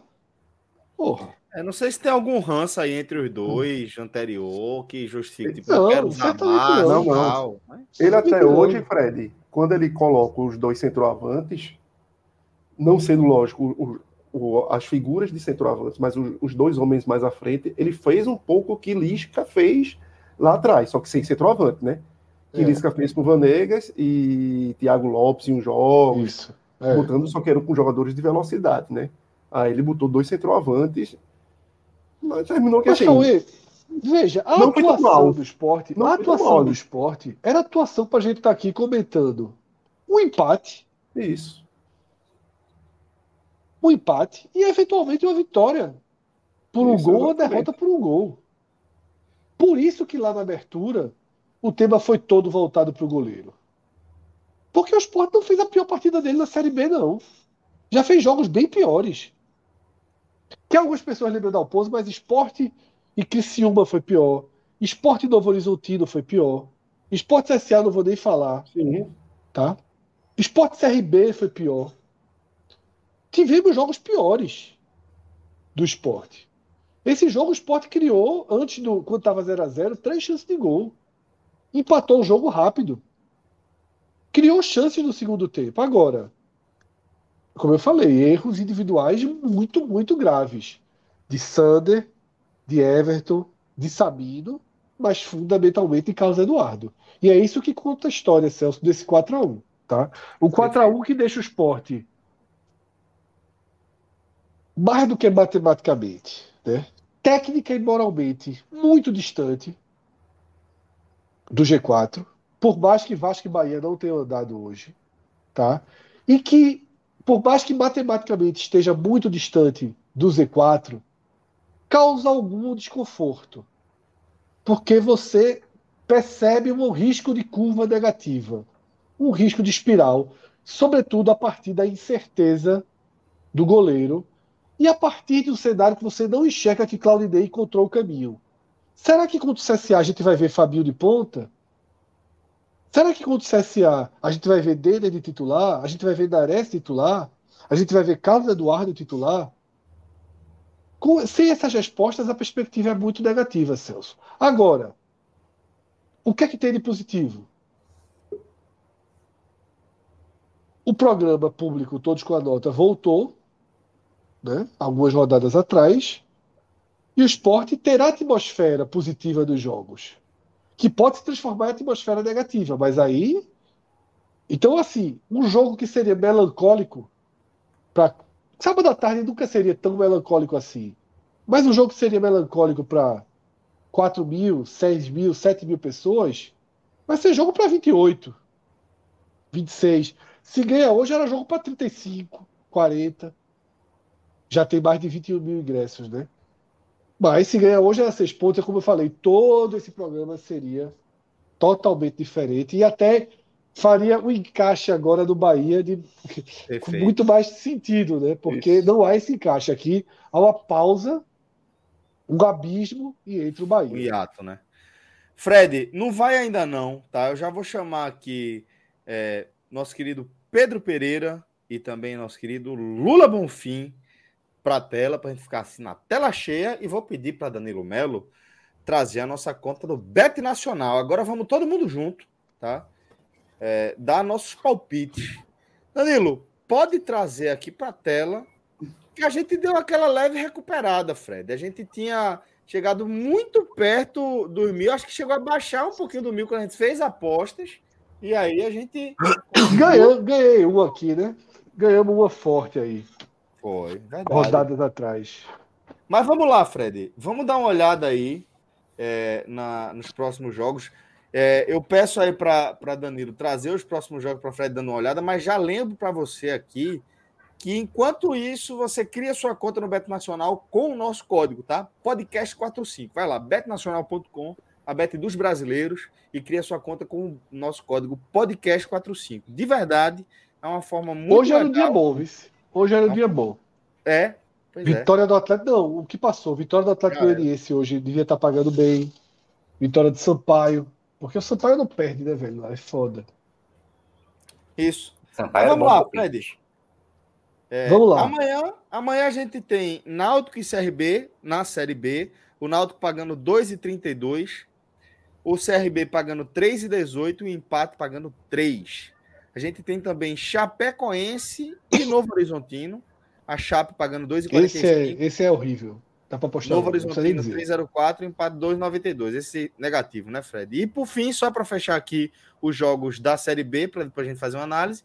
Criciúma e Guarani. Criciúma pagando 2,05, Guarani pagando 3,81 e o empate pagando 3,02, Fred. Esses três jogos eu vejo do- duas apostas boas. Isolado. Empate da Náutico e CRB, Então vamos lá. que é um jogo. Eu iria até no empate seco mesmo, tá? Acho que é um jogo que tem uma boa tendência de empate. Pagando 3. Bem interessante É. mesmo. Jogo de odds altas e o empate pagando 3. Vamos com, com um oncinho aqui? E iria, e, é, eu iria separado, eu iria separado. Bota um sim aí. Pronto, então solta um oncinho aí. Voltando, dá um retorno de 150, um lucro de 100 reais aí nessa, nessa nossa aposta, basicamente. Pode fazer. Perfeito. E a outra aposta também isolada, Fred, seria para Criciúma e Guarani? Veja, a gente pode fazer aí uma, uma tripla, Celso. Ousada. Vamos lá. Uma tripla ousada. Só de Série B? empate, só de empate. Não, entrando aí esse Ceará e São Paulo. Pela Sula. Três empates. Criciúma, Náutico, Ceará. Todos com É um odd tiro, em torno de 3, tá? Vê quanto é que tá dando o geral aí. 27,44. Pra um, Pá, um. bota 100 aí pra gente ficar rico. Solta essa É o garota. Criciúma Pesado, vem pesado. fazendo. Criciúma vem fazendo a parte dele em casa. Isso. No RB. É, eu, eu iria de Criciúma aí também. Também. Já foi. Aí vocês foram lentos. Criciúma. Tem que ser ligeiro com o Guarani vai segurar um pontinho. O Guarani vai segurar um pontinho. Que é horrível. Todos os times são horríveis, pô. Tem quatro times nessa Série B, o resto sabe nem pra onde vai. É só engano. É, tem um dia melhor, um dia pior, um dia melhor, um dia pior. Vamos ficar de olho então nessas apostas, né, Fred? Isso. Acompanhar aí. Ficou Cauê é muito Criciúma, vice. Cauê é muito Criciúma. É impressionante. Cauê, vou soltar uma onça na sua mão, certo? E você resolve o que fazer com ela em relação a esse jogo do Criciúma. Vitória Você, do. Criciúma. Como é? Vamos Vitória nessa, vou, Criciúma. vou junto com o Cauê aí. Aí vai todo mundo, aí vai anular a aposta. Aí vai anular, vai todo mundo Criciúma, é. Não, porra. É 50 conto só, porra. Beleza, beleza. Agora que se ganhar, eu vou sacar, viu? Vai ser contra a turma aí. Veja, sou tão Criciúma que se Luca tivesse aqui no esporte, tava resolvendo demais. Tá na ponte, Fica metendo gol. Então, é isso que eu tô dizendo. Mas Luca foi da base do Ah. Criciúma. É. Começou onde? Vamos fazer ou não, Fred? Vamos autorizar essa ou não? Vocês vocês estão livres aí. 50 é pra cada um. Bota aí pra cada. Dá cinco... Tu é o pai, Celso. Deu 50 reais pra cada um lanchar. E eu tomei 100. Coxinha. Comer coxinha. Pronto. Pedro e Cauê dividiram essa aposta aí. Pronto, fechado, fechado. Lula, Pode assinar meu nome. também. Pode assinar Tô meu, tranquilo, tô com crédito. Acertei minha pode assinar meu nome aí no Criciúma. Tá danado, não tem outro jogo pra apostar, não. é? Ninguém confia no Palmeiras, não. É? Palmeiras, porra. Palmeiras vai dar no Atlético. 1,78. provável. Fred. É provável. Pode Mas botar a vida aí.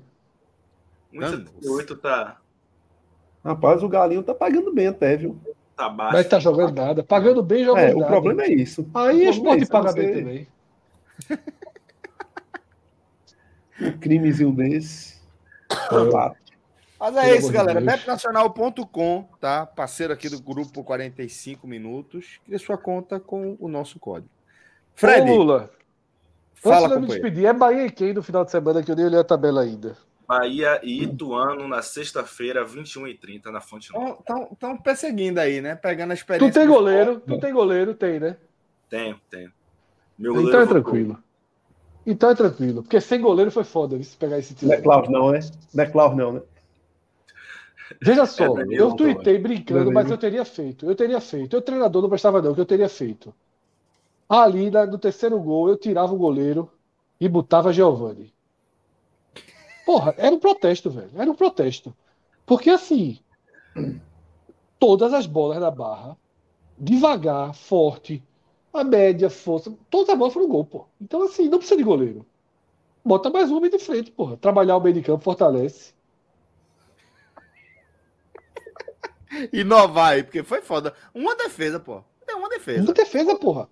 Foda. Muita defesa, Tô porra. pesado. A turma lembra o Carlinhos gol, Bala, um pô. A turma lembra o Carlinhos Bala, pô. Carlinhos Bala pegou mais do que. Com Carlinho Bala era 3 a 3x1. 1 Carlinho Bala não chegava naquela, é muito pequenininho para chegar nas duas bolas. Diego aquele. Souza, aquele jogo Diego Ó, Souza com o Diego Flamengo. Souza Carlinho uma Bala bola. Diego Souza Carlinho 1 Bala a 1. de Diego Souza 1 a. 1. Diego Souza 1 a 1. Se Aquele Diego Souza não Flamengo na- resolvesse, no Maracanã.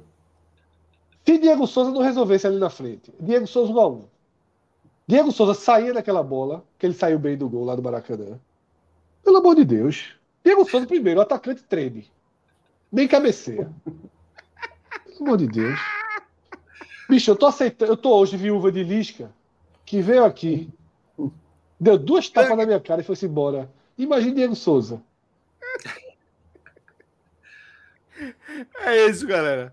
É, vamos fechar aqui a nossa análise sobre o esporte. Comigo era, Fred e a comigo, Cauê. comigo era 2x1. Eu falei, comigo era 2x1. Conversa, 2 a 1 vai todo. Dormir, porra. 2x1, Vai pô. descansar. 2x1. Porque eu tô botando na minha conta que eu falharia também. Não é com raquete, Tomar não, Fred. Seu esporte 120 agora é outro. quilos. 120 quilos, pesado, jogando com chuteira emprestada. Tá? Desse jeito. Valeu, Fred. Pronto, agradeci aqui a participação do Fred. Ele tá me xingando aqui, tá dando dedada pra mim aqui, nos bastidores, mas tá tudo certo. É, não, tá falando tá água, pô. Conversando água essa hora da noite, a gente vai começar outra resenha. Cauê, um cheiro pra tu, meu irmão. Obrigado. Valeu, galera. Bom programa. Aqui é pra se arrombar, meu velho. Abraço. Pedrito, Lula Bonfim, sejam bem-vindos, que agora chegou a hora de a gente falar do Bahia. Hoje foi para o torcedor do esporte aquele encontro familiar. Familiar por quê? Não é só porque é, envolveu dois parentes próximos. Não é só porque envolveu painho e voinho. Não é só isso. É porque trouxe aquela alegria, aquele alento no coração do torcedor do esporte porque o Bahia é, acabou perdendo para o Sampaio, o que, de certa forma, para quem ainda acredita que o esporte pode fazer alguma coisa, acaba sendo bom. Para o Bahia, obviamente, foi absolutamente negativo. E eu queria que vocês contassem a história desse jogo para mim, uma vez que eu não consegui acompanhar ele todo, acompanhei pedacinho ali do primeiro tempo e não consegui acompanhar nenhum dos dois gols, por exemplo. Então, vou começar aqui com o Pedro, fazendo a análise dele. Pedro Pereira, seja bem-vindo, querido. Sempre uma satisfação, uma alegria trocar essa ideia aqui com você. Me conta a história de Voinho, Sampaio, 2, Painho, Bahia, 0. Valeu, Celso. Boa noite, boa noite a Lula. Uma... Se, se é que é possível ter uma boa noite, né? Com o esporte perdendo e agora o Bahia perdendo também. É, mas só complementando o que você falou, Celso. É, só que você, só complementando o que você falou em relação ao esporte, o esporte obviamente comemora essa derrota do Bahia, porque se o Bahia tivesse vencido hoje, já abriria 12 pontos e com triunfos a mais. Ou seja, já seriam necessárias aí cinco rodadas Perfeita. né? para alcançar o Bahia, cinco rodadas perfeitas, e faltando 15 para acabar o campeonato, né? Então seria um terço da Uhum. competição. Mas o Bahia hoje fez um, fez um jogo bem, bem abaixo, assim. E acho que a, a noite ruim do torcedor do Bahia começou já na escalação, quando a escalação foi divulgada, porque mais uma vez Henderson entrou com Igor Torres na frente, ao lado de Copete e Rodaiga, e foi um trio de ataque assim completamente inoperante, né? Igor Torres no, no jogo passado contra o CSA, ele até fez o gol da vitória, mas ele fez uma partida bem ruim, tanto que foi substituído logo no intervalo. É, E mais uma vez, Henderson insistiu nessa formação. Não consigo compreender. Acho que o Bahia tem, tem jogadores ali na frente que poderiam é, ter sido escalados hoje. O próprio Jacaré, que é muito criticado, mas que vive um momento melhor do que Igor Torres. Fale não, É, fale jacaré, volta, não. né? Desnecessário lembrar jacaré. Pois é. Chave. É, o próprio Davó também, que entrou mais pro final do jogo hoje. Não dá para entender é, algumas escolhas de Henderson no jogo hoje. Eu até iria cornetar também a opção dele na zaga. É, ele acabou optando por Didi no, no lugar de Luiz Otávio, que sentiu a contusão. Poderia ter optado por, por Gabriel Xavier, que foi um jogador que fez excelentes partidas quando entrou, mas Didi até que saiu bem. Vou, vou liberar Henderson dessa, dessa, dessa, dessa escolha dele na zaga, né? Mas acho que na frente as escolhas foram, foram bem ruins e o primeiro tempo do Bahia foi, foi bem abaixo. Aliás, o primeiro tempo começou com as duas equipes é, jogando futebol muito pobre, né, Lula? É, o, o Sampaio errando muito também logo ali no início, teve poucas chances, não, não, não conseguia criar, não conseguia ficar com a bola, e o Bahia sem conseguir aproveitar também os erros do Sampaio. Um Bahia que praticamente não teve nenhum lance de perigo. Eu poderia ter citado aqui algum lance de perigo, mas eles não existiram no, no primeiro tempo. Algumas jogadas ali pela esquerda com o Copete, mas sem qualquer perigo. Um chute colocado Daniel. Um primeiro tempo muito ruim. E na medida em que o tempo foi passando, o Sampaio começou a criar algumas oportunidades. Aos 31 minutos, quase quase marca um gol, uma falha de, da marcação do Bahia ali. É, o próprio Didi, que vinha até fazendo uma boa partida, mas deu espaço para Poveda entrar de frente com o Danilo Fernandes. O Danilo fez uma boa defesa. E aí, no final, já do primeiro tempo, um pênalti completamente infantil de, de Daniel. Uma jogada ali pela, pelo lado esquerdo da defesa do Bahia. Matheus Bahia vacilou também na marcação. E Daniel deu um carrinho assim na área que a sensação que eu tive é que ele foi assim decidido a fazer aquele pênalti ali. Tipo, ele saiu, falou, vou fazer esse pênalti aqui. E não deu outra. Pênalti marcado, um pênalti muito, muito infantil, assim, velho. Pênalti. Enfim, um jogador como o Daniel não poderia, não poderia, não poderia cometer. É, se o primeiro tempo terminasse 0 a 0 0 a 0 acho até que seria, seria justo pelo futebol que as duas equipes apresentaram. Mas se a gente tivesse que escolher um vencedor, obviamente, esse vencedor da primeira etapa seria o Sampaio, porque o Bahia não, não apresentou absolutamente nada durante a primeira etapa. Aí no segundo tempo, o Anderson até faz ali algumas substituições, dá uma mexida no ataque, coloca Jacaré no lugar de Igor Torres, coloca Mugni no lugar de Emerson Santos, dá um pouquinho mais de, de movimentação ali daquele meio Boa campo, mudança. de Mugni. Boa mudança. Duas mudanças. É, só que aí não deu nem tempo de ver se ia dar certo, né? Porque no primeiro lance logo, um minuto de jogo, uma falta lateral cometida por André. Aliás, saiu até barato, porque André já tinha cartão e, ao meu ver, deveria ter sido expulso naquele lance. É, para mim, foi uma falta para cartão amarelo. Não, foi tão cedo que até me atrapalhei aqui no programa, porque é, o, o programa abriu a vinheta exatamente. A gente tinha, vinha fazendo água suja ali, a gente abriu a vinheta exatamente no momento em que estava começando o segundo tempo do jogo. E quando eu vi, recebi a sinalização do, do, do, do aplicativo de resultados. Viva, 2 a 0 tá errado. Quando eu olhei para o lado, tava saindo gol. Eu me atrapalhei, tive que pedir para rodar a vinheta de novo, porque bem na hora saiu o segundo gol do Sampaio. Esse gol que você falou foi absolutamente cedo, né? No segundo tempo. Muito cedo. É, inclusive, eu acho que a falta foi cometida, não tinha nem completado o primeiro minuto. E aí, logo com um minuto, o Sampaio fazia 2 a 0 e as modificações meio que perdiam sentido, né? Embora o 2 a 0 seja sempre, seja sempre o placar que pode ser revertido, mas é, não, deixa, não deixava de ser assim um banho de, de água fria. O Bahia até conseguiu criar alguma coisinha no início do segundo tempo. É, teve um lance no cruzamento de Matheus Bahia que Jacaré chega a resvalar na bola e o zagueiro quase coloca para dentro. Achei até que Rodaíga podia ter se esforçado um pouquinho mais para ter alcançado aquela bola, mas ela saiu pela linha de fundo. Depois ainda teve algum teve um lance de Rodaíga de cabeça também, mas muito pouco. Bahia mais uma vez pobre também no segundo tempo.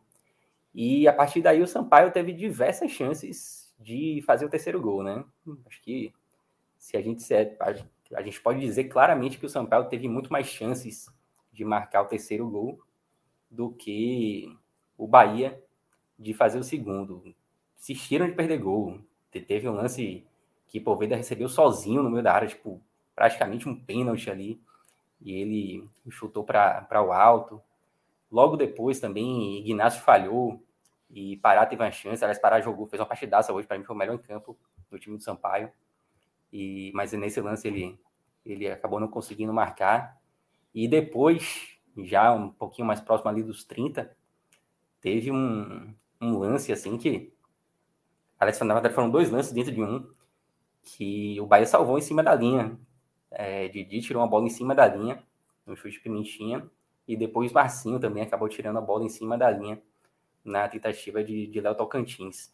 Então, o Sampaio teve muita chance de, de ampliar esse placar, né? Não seria nenhum absurdo se o segundo tempo tivesse terminado 3 a 0 para o Sampaio. O Bahia só voltou a ter uma chance já no finalzinho com Everton. Aliás, Everton poderia ter sido também né, uma opção de Anderson já no primeiro tempo, porque de fato a escalação do trio de ataque ali deixou a torcida do Bahia muito, muito chateada e já muito reticente desde a escalação. É, tem, o cara já vai, o cara já vai assistir o jogo contrariado, né? Pois é, justamente. Foi muita reclamação já no momento da escalação aqui, pelo que eu acompanhei. Mas o jogo foi pobre, assim, em geral. Segundo tempo um pouquinho melhor do que o primeiro. E um jogo, assim, que especialmente no primeiro tempo deu sono para quem, quem não estava envolvido ali, quem não estava torcendo nem para o Bahia nem para o Sampaio. Certamente desistiu de assistir. Porque foi um jogo bem, bem pobre, tecnicamente. É, em termos de resultado, eu diria até que foi um resultado esperado para mim, pelo que o Bahia apresenta, costuma apresentar em jogos fora de casa, e pela força do Sampaio, né, que faz uma ótima campanha como mandante. É, até aqui tinha, tinham sido 10 jogos, esse foi o 11 primeiro, o Sampaio ganhou 9, já contando com esse do Bahia. Empatou, empatou dois, né? E os dois, os dois empates foram lá no início do campeonato ainda. Então o Sampaio é uma das equipes mais fortes dentro de casa. Faz uma péssima campanha como visitante. Por isso que acaba não, não, não encostando tanto assim no, no G4. E a rodada ajudou bastante assim o Bahia, porque o Bahia conseguiu manter os sete pontos, mas eu acho que a gente pode falar da tabela um pouco mais para frente. Perfeito, Pedrito. Deixa eu chamar Lula também para trazer a leitura dele. Lula, Sampaio sempre uma pedra no caminho do Bahia e dessa vez não foi diferente nessa 23 terceira rodada. Mas me conta é, qual foi o roteiro desse tropeço do Bahia dessa vez? É, é, o roteiro passa muito pela falta de, de futebol do Bahia, né? Não é a primeira vez que a gente fala aqui que o Bahia jogou mal. É, é, tem sido a regra. A regra do Bahia é o Bahia joga mal. E a tendência quando um time joga muito mal é que ele perca. Vinha acontecendo durante grande parte do primeiro turno, o Bahia vencendo jogando mal mas aí é, é, é, é, não, não dura para sempre, né? Não dura para sempre. E, assim, concordo com o Pedro quando ele fala que, que era o resultado até esperado, pelo que o Bahia costuma jogar, principalmente fora de casa, e pelo desempenho é, é, do Sampaio Correia em casa, né? É, uma equipe que ainda não, não perdeu em casa. E, e para mim, para mim, é um resultado esperado, esperado. É, sobre o Bahia, o Bahia não consegue evoluir. O Bahia trocou de treinador de Guto Ferreira para Enders. Não por resultado, porque os resultados estavam, de uma certa forma, acontecendo, por mais que o Bahia viesse naquele momento de uma sequência ruim, mas era uma sequência de três jogos. Né? É, não acho que seja normal um, um, treinador cair por resultado em uma sequência de três jogos, quando a sequência anterior era positiva. É, então, é, Anderson entrou para fazer o Bahia desempenhar melhor e assim conseguir resultados é, é, com mais firmeza e com mais tranquilidade. Isso não está acontecendo, tá? O Bahia basicamente manteve o desempenho e está com resultado também um pouco parecido com a era Guto, né? É, é, é. e pô, não me surpreende, cansa. A gente, é, eu vejo muito a transmissora oficial da, da Série B, né, a, a, o Sport TV e a, e a Globosat falando de, de ser a maior Série B de todos os tempos. Eu concordo pelo tamanho das equipes, mas tec, tecnicamente é uma Série B muito fraca, tá? Eu não lembro, eu não lembro nos anos que o, que o Bahia fez uma campanha mais ou menos boa durante, durante a Série B, é, do Bahia jogar tão mal e se manter o campeonato inteiro entre os quatro. Não lembro disso. Não lembro disso. É, é, quando o Bahia subiu em 2010, o Bahia não jogava tão mal todo jogo, basicamente, porque o Bahia basicamente joga mal todo jogo. Ganhando, perdendo, empatando, o Bahia tem um futebol muito pobre, muito pobre. Né? É, Eu não lembro disso em 2010. Gostam muito de falar que a Série B é assim, mas igual a essa Série B eu nunca vi. E, e olhe que eu já vi muita Série B. Eu já vi muita Série B. Mas como essa eu nunca vi. O Bahia, mesmo desempenhando mal, o Bahia se mantém entre os quatro. Sobre o jogo em si, é, o primeiro tempo horroroso, tá? Até a metade do primeiro tempo, mais ou menos, não houve nem chance de gol. De nenhum dos dois lados, tá? O Bahia esteve muito mal e o Sampaio esteve muito mal também no primeiro tempo. E o gol saiu porque é um, um lance atabalhoado de, de Daniel, assim. Não sei nem explicar o que é que ele pensou naquele momento. É, é, é, ele, deu, ele deu um carrinho sem sentido, sem, nenhuma, sem nenhum propósito, e cometeu o pênalti. Um, um pênalti claro, muito bem marcado. E, e, e o Sampaio abriu o placar, mas isso já foi no final do primeiro tempo até aquele momento, eu acho que nenhum time mereceu nada no campo. Foi um jogo muito ruim, muito ruim. Se, se eu fosse um torcedor de algum outro time que não Bahia ou Sampaio, eu certamente não estaria assistindo aquele jogo até aquele momento. Na metade ou antes disso, eu já teria de, desistido do jogo, porque foi muito ruim. Foi muito ruim o primeiro tempo. E, e no segundo tempo foi isso, né? É, eu, eu concordo que as mudanças de Anderson foram até interessantes, mas quando a bola rolou, o Bahia já, já tomou o segundo, né?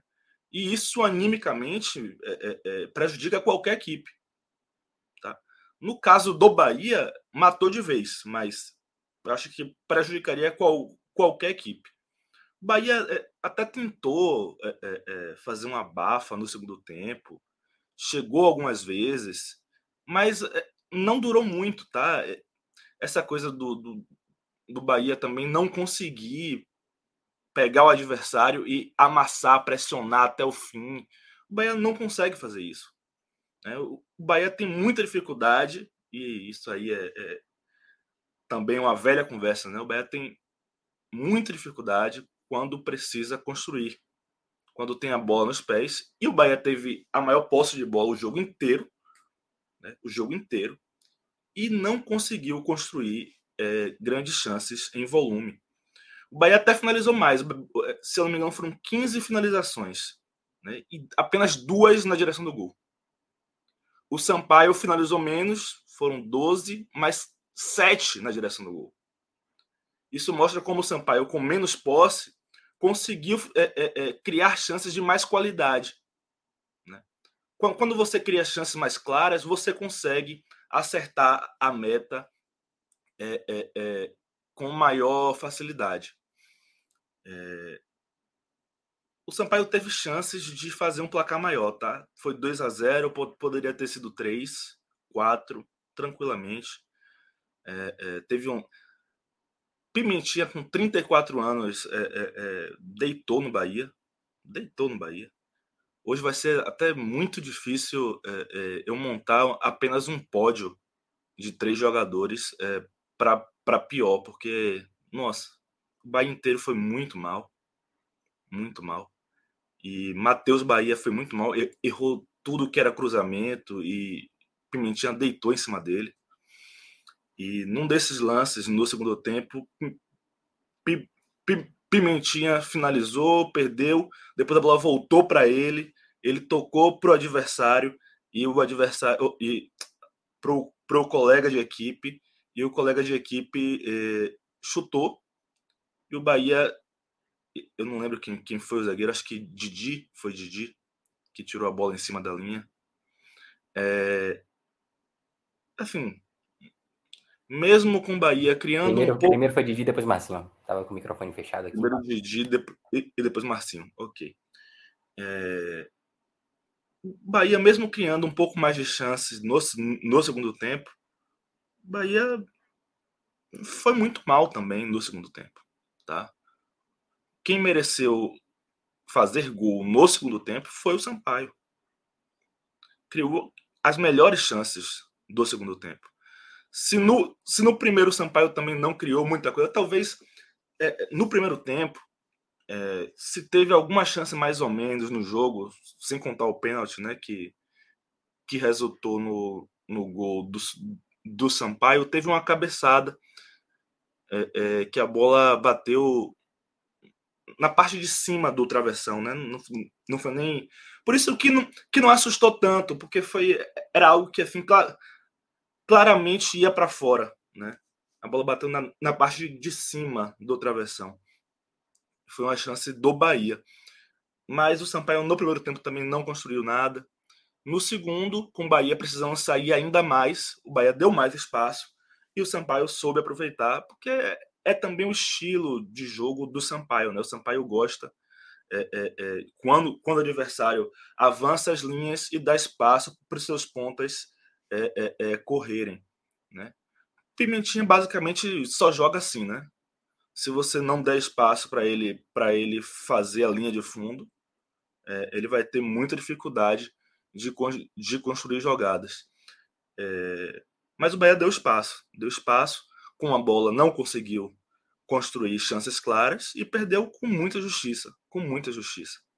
Eu estava ouvindo vocês falando, né, é, é, do esporte e de que talvez chorando, né? Chorando. É, sim, tava, né? Inclusive, assim, um, um, choro típico de torcedor, né? Aquela coisa assim, é, é, é, não, mas nem jogamos tão mal assim, não merecíamos tomar quatro. Eu ouvi mais ou menos isso aqui de Fred falando, que não foi dos piores jogos do esporte. Eu acho que hoje foi um dos piores jogos do Bahia. Né? E olha que tem muito jogo ruim, né? mas hoje está na lista dos piores. É... É... Mas eu, eu, eu, sinto, como torcedor, e eu acho que a torcida do Bahia inteira sente, que essa Série B é, é, é tende a oferecer caminhos para o Bahia mesmo o Bahia desempenhando mal, eu acho que o torcedor tem tranquilidade, por exemplo, é, para as próximas rodadas. Né? O Bahia enfrenta o Ituão na sexta-feira à noite e eu tenho certeza que o estádio vai estar cheio, muito cheio. Muito cheio. Com uma torcida muito confiante e apoiando o time. É, é, que, que, era uma coisa que eu cobrava bastante, né? Que o torcedor é, compreendesse é, é, a situação da equipe e que apoiasse bastante. E, e, a torcida do Bahia se fechou com a equipe, tá? Neste momento, a torcida do Bahia está muito fechada com, com, com, com o clube, né? Claro, uma sequência de, de dois resultados seguidos em casa, 3 a 0 contra o Náutico, 1 a 0 contra o CSA, isso ajuda bastante.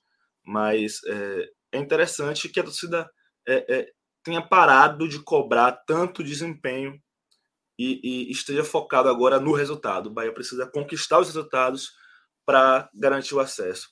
Se para o esporte é, a derrota do Bahia fez com que a rodada é, é, é não tivesse sido tão ruim, porque mantém a distância, pelo lado do Bahia também pode ser visto por esse lado e talvez com um detalhe positivo a mais, tá? Porque agora é uma rodada menos. É distância mantida, sete pontos para o quinto, tá? Com uma rodada menos. Então, é, dos males, o menor para o Bahia, porque porque é, a é, empatou com o Vila Nova, né? Chegou até fazer um gol, mas parece que, que foi anulado. É, e o Londrina, que, que estava vencendo, tomou a virada do Cruzeiro. Então não, não chegou a, a, a, diminuir a distância do quinto colocado para o Bahia. E agora a gente tem uma rodada a menos. Quem, fe, quem fez o gol no lado, acho que foi o Vila, se eu não me engano. Foi o Vila, né? Foi o Vila. O Vila chegou a abrir um a, abrir um a zero, mas foi anulado. Que Ficou teria sido um resultado melhor ainda. Melhor ainda, melhor ainda. Iria manter a distância de sete pontos, porque seria a uhum. distância do Londrina, né? Mas seria melhor ainda, com certeza. E a própria derrota para o Vasco também ajudou, né? Sim. a derrota do Vasco. Pedro, a, a, derrota, é... a derrota do Vasco, é, inclusive, ajudou até mais o esporte, porque, porque o esporte é, é quem está visando acessar o G4, né? Então, quando quando Vasco e Bahia tropeçam, o esporte fica é, é, é, como é que posso dizer? Mantém as esperanças, né? Mantém as, as esperanças. É, para o Bahia, eu, eu olho um, um pouco mais para baixo do que do que para dentro do G4. Pedro, e para você, qual é a leitura que você faz do que a gente viu até agora dessa rodada, destacando que, é, como mostramos ali no nosso Beto Nacional, seguimos com a rodada em aberto? Celso, eu acho que, como o Lula falou, a rodada ajudou muito o Bahia. Ah, se foi boa para o esporte, o Bahia também foi. Vai lá que teve um resultado ruim, que foi a vitória do Grêmio, mas eu concordo com o Lula quando ele fala que as principais ameaças ao Bahia nesse campeonato não estão exatamente no, no G4, né? O, o Grêmio e o Cruzeiro não são as principais ameaças do Bahia no momento. O que é que faria com que o Bahia não, não subisse? O Bahia não sobe hoje se ele parar de pontuar e se alguém que está fora do G4 começa a, a, a embalar uma sequência de, de vitórias a ponto de tirar alguém lá de cima. E aí tem um, detalhe que eu queria chamar a atenção, eu falou das próximas rodadas, de fato, eu concordo que é, a torcida abraçou e tal, que o estádio vai estar cheio na sexta-feira, mas essas, essas próximas rodadas para o Bahia, eu acho que elas, elas são cruciais, assim, elas são extremamente estratégicas, porque a gente, já, a gente falou, né, as ameaças estão lá de fora. E se você reparar, nas próximas sete rodadas, aliás, começando já nessa, né? Pegando essa rodada agora, onde o Bahia já, já enfrentou o Sampaio, as oito rodadas daqui para frente são exatamente contra as equipes que estão ali, da quarta posição até a décima primeira posição. Então, se alguém ameaçar o G4 nesse campeonato, eu não tenho dúvida que esse alguém estará nesse grupo. Vamos lá, o Vasco já está no G4, mas aí a gente tem é, Londrina, Tombense, Sampaio, Esporte Ituano, Criciúma, Ponte CRB. Estou sendo bem, bem bonzinho aqui, né? Indo até ali os 29 pontos.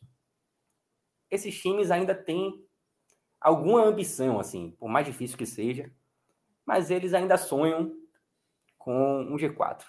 E são exatamente esses clubes que o Bahia irá enfrentar nas sete próximas rodadas e também já começou agora nessa diante do Sampaio, com uma ressalva de que desses oito jogos cruciais, cinco são fora de casa. O Bahia enfrenta o Vasco em casa, enfrenta Tom Benz em casa enfrenta o Ituano em casa também. Os outros cinco são fora de casa. Então, esses, esses jogos eles são estratégicos porque se o Bahia deixa de pontuar, ele acaba dando ponto, como foi hoje, a uma equipe que direto, ainda almeja alguma direto, coisa né? no campeonato, exatamente. Vai lá que ainda existe uma, uma distância ali confortável, mas são os times que ameaçam. E nem sempre a rodada vai ajudar como hoje. Hoje, por exemplo, a, a diferença para o quinto, que, que era de sete pontos, continua sendo de sete, mas poderia ter sido de quatro se a gente estivesse aqui com uma vitória do Londrina, que ia acontecer, que ia acontecendo ali até o fim do jogo contra o Cruzeiro. E aí, quatro pontos já começa a ser uma diferença incômoda para quem tinha sete. Então, eu acho que esses oito próximos jogos eles serão bem estratégicos e podem até definir a situação do Bahia no campeonato. Se o Bahia continua pontuando contra esses clubes, maravilha, você mantém eles atrás e vai abrindo cada vez mais uma, uma distância. Mas se der bobeira, pode ser que alguém chegue. E aí, para tirar é... no final do campeonato, vai ficando difícil. O desafio do Bahia, Pedro, é, é trocar ponto.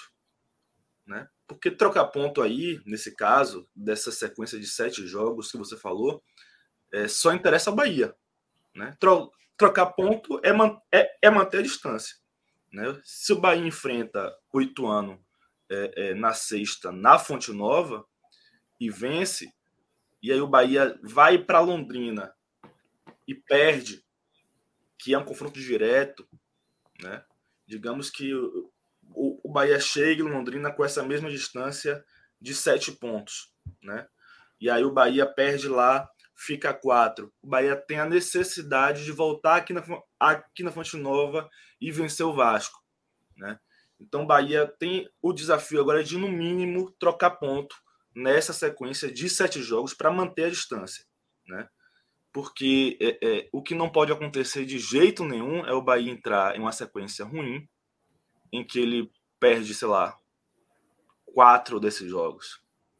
Se o Bahia perder quatro desses jogos, o Bahia é, é pode viver talvez o, o, momento de mais sufoco dentro do campeonato. Né? E são quatro fora de casa, né? São quatro fora de casa. Ou seja, o Bahia não pode se dar o luxo de contar é, é, é, uma derrota fora de casa como resultado normal, né? Porque a gente, a gente, tem essa tendência, até pelo, pelo desempenho, pelo futebol jogado pelo Bahia fora de casa, né? De, de não, tudo bem, vamos, vamos em casa ganhar. Mas se você perder as quatro fora de casa, o Bahia vai ter muito problema. Eu vi muita gente contestando esta semana é, um, um, uns dados de, de probabilidade matemática sobre o acesso, né? Que o, que o Grêmio estava 10% é, é, acima do Bahia nesse, nesse, nesse quadro. E a, galera falando, não, mas se o Bahia tem a mesma quantidade de pontos, né? Tá acima porque tem mais vitórias. Por que que, o, por que, que tem agora 10% a menos do que o Grêmio de chances de acesso? E aí a explicação é muito simples, né? E, e eu já tinha falado em, em telecasts anteriores que no retorno o Grêmio enfrenta os principais adversários em casa. E o, já o Bahia enfrenta, na, na maioria das vezes, os seus principais adversários fora de casa. Né? Então, é, isso é muito decisivo. O uhum. Bahia precisa não só é, é, é, manter uma regularidade legal em casa, como, como precisa buscar alguns pontos fora, fora de casa durante esse, esse retorno para manter a tranquilidade em relação ao acesso. E além disso, Lula, o Grêmio pontuou mais do que o Bahia nos últimos jogos, nas últimas rodadas, né? Vai lá que o Bahia ganhou duas e tal, mas se você pegar os quatro últimos jogos de cada um, o Grêmio fez 10 pontos, o Bahia fez 6. Fez 6. Então, uhum. se você abranger um pouco mais, o Grêmio vem pontuando mais nesse segundo turno do que o Bahia. O Grêmio viveu um momento de maior oscilação ali no início do, do primeiro turno, mas nos últimos jogos, o Grêmio vem conseguindo uma velocidade maior de pontuação em relação à Bahia e em relação ao Vasco também. É, o Bahia está um pouco acima do Vasco nesse critério. É, e por isso também tipo, tem, tem essa questão dos adversários, do local onde você vai enfrentar os adversários, e tem também a pontuação nos últimos jogos, tudo isso impacta nessas contas aí que os, os matemáticos fazem. Eu uhum. compreendi perfeitamente também esses 10% a mais, e prova disso é que o Grêmio já está três pontos à frente do Bahia, né? Sim, sim. Durou pouco o, o, o argumento dos torcedores que estavam contestando. Pois é, pois é, exatamente. A turma do estatuto, do, do, dos institutos de estatísticas tem bons parâmetros, né? Mas bora fazer o seguinte, galera. Vamos trazer agora a análise dos destaques individuais que a gente segue desdobrando aqui nosso olhar sobre o jogo. É, meu querido Pedro Pereira, quem são os seus destaques negativos? Quem são os seus destaques positivos? Tradicionalmente, quando a gente fala de derrota, a gente começa com os destaques negativos, mas deixa você à vontade também. É porque vai ser mais fácil, né? Escolher os piores em campo, como o Lula falou, tem uma lista. É... O trio de ataque vai estar no bolo, tá? Igor Torres, mais uma vez, muito mal. Rodaíga também continua numa fase terrível. O próprio Copete, embora tenha conseguido até criar algumas oportunidades, alguns, alguns lances de ataque no primeiro tempo, jogando pela esquerda, depois é, jogando pela direita já no segundo tempo, ele conseguiu acertar um cruzamento para a Rodaíga, que desperdiçou de cabeça. Então, dos três, eu vou, vou liberar Copete, embora não tenha sido uma grande partida dele, mas ele esteve menos pior do que os outros dois. Mas é possível citar mais gente. Matheus Bahia também fez uma, uma partida bem ruim. É, próprio da volta, da volta entrou no segundo tempo também não fez muita coisa.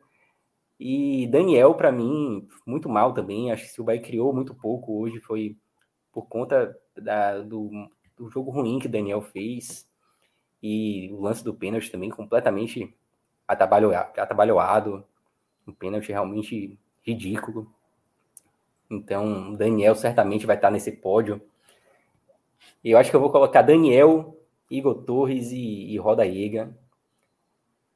Tô bem na dúvida, assim, de quem eu coloco no topo, se Igor Torres ou, ou Daniel. Mas pelo pênalti, eu acho que eu vou de, de Daniel como pior em campo, e porque foi um cara que fez, fez falta também, né? O Bahia sentiu falta de Daniel. E menção honrosa para Matheus Bahia? Menção honrosa Matheus Bahia, menção honrosa o próprio Copete, Copete. menção honrosa. É, Ignácio hoje não fez uma boa partida também, mas está com crédito. Enfim, tem, tem muita gente aí, mas o pódio vai ser esse. Então vamos lá, Lula. Igor Torres, Rodallega e Daniel.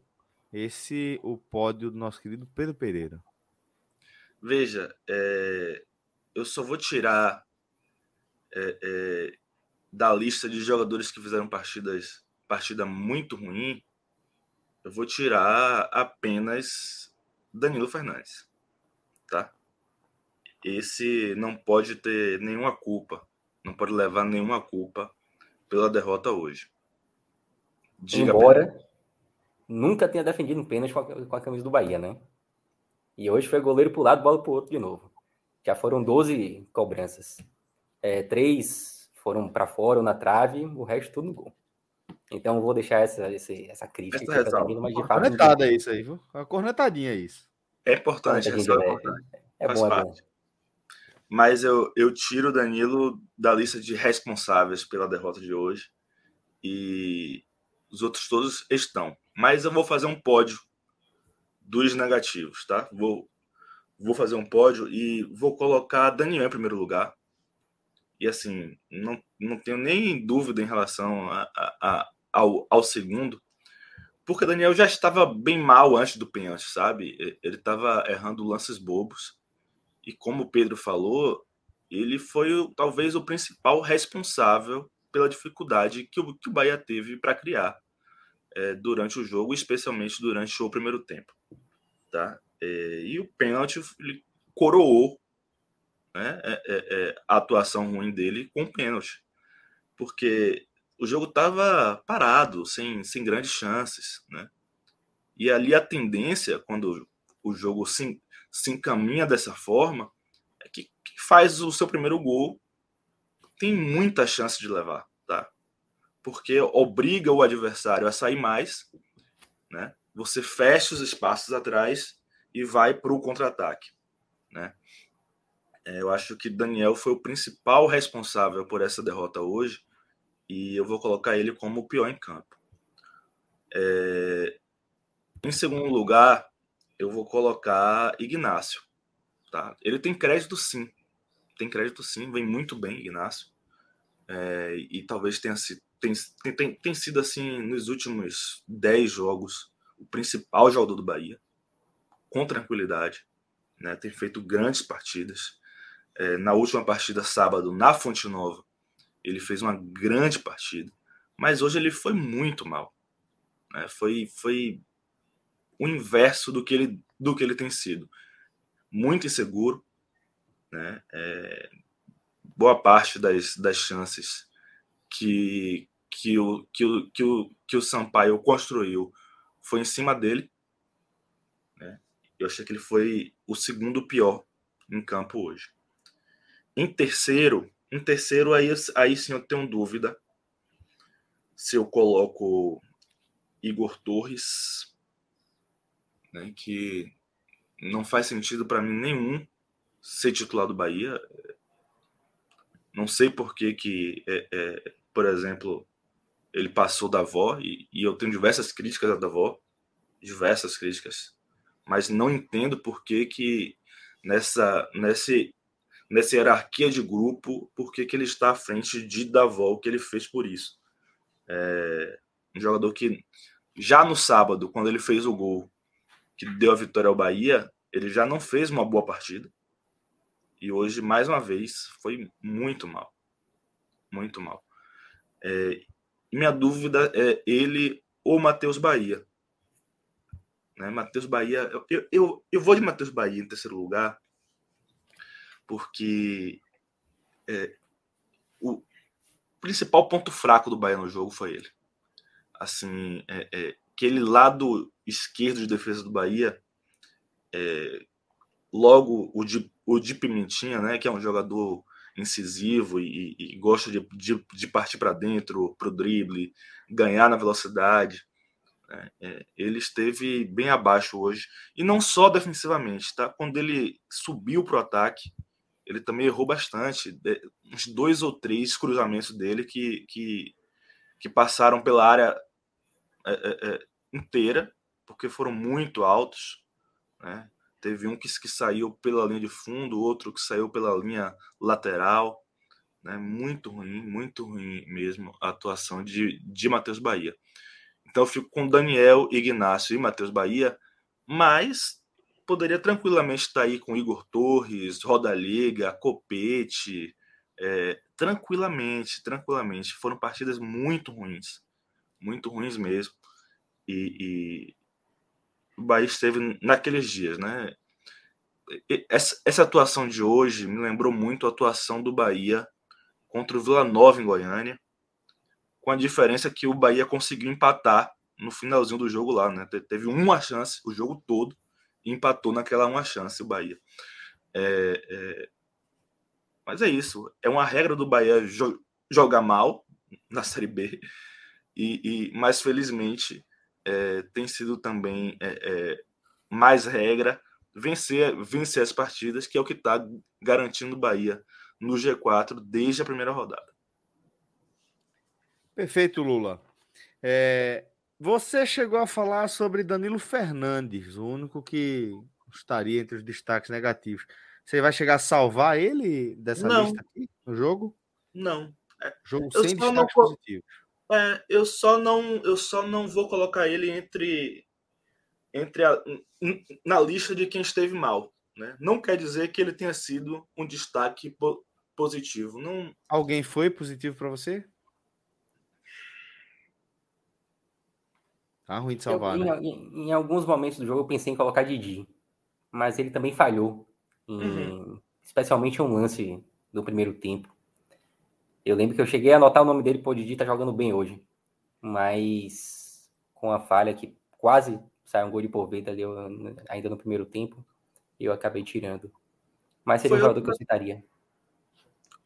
Faria sentido, tá? É, é, é, se fosse o, o jogador a, a, a, a ser escolhido. Faria sentido porque ele realmente não esteve tão abaixo quanto, quanto os outros.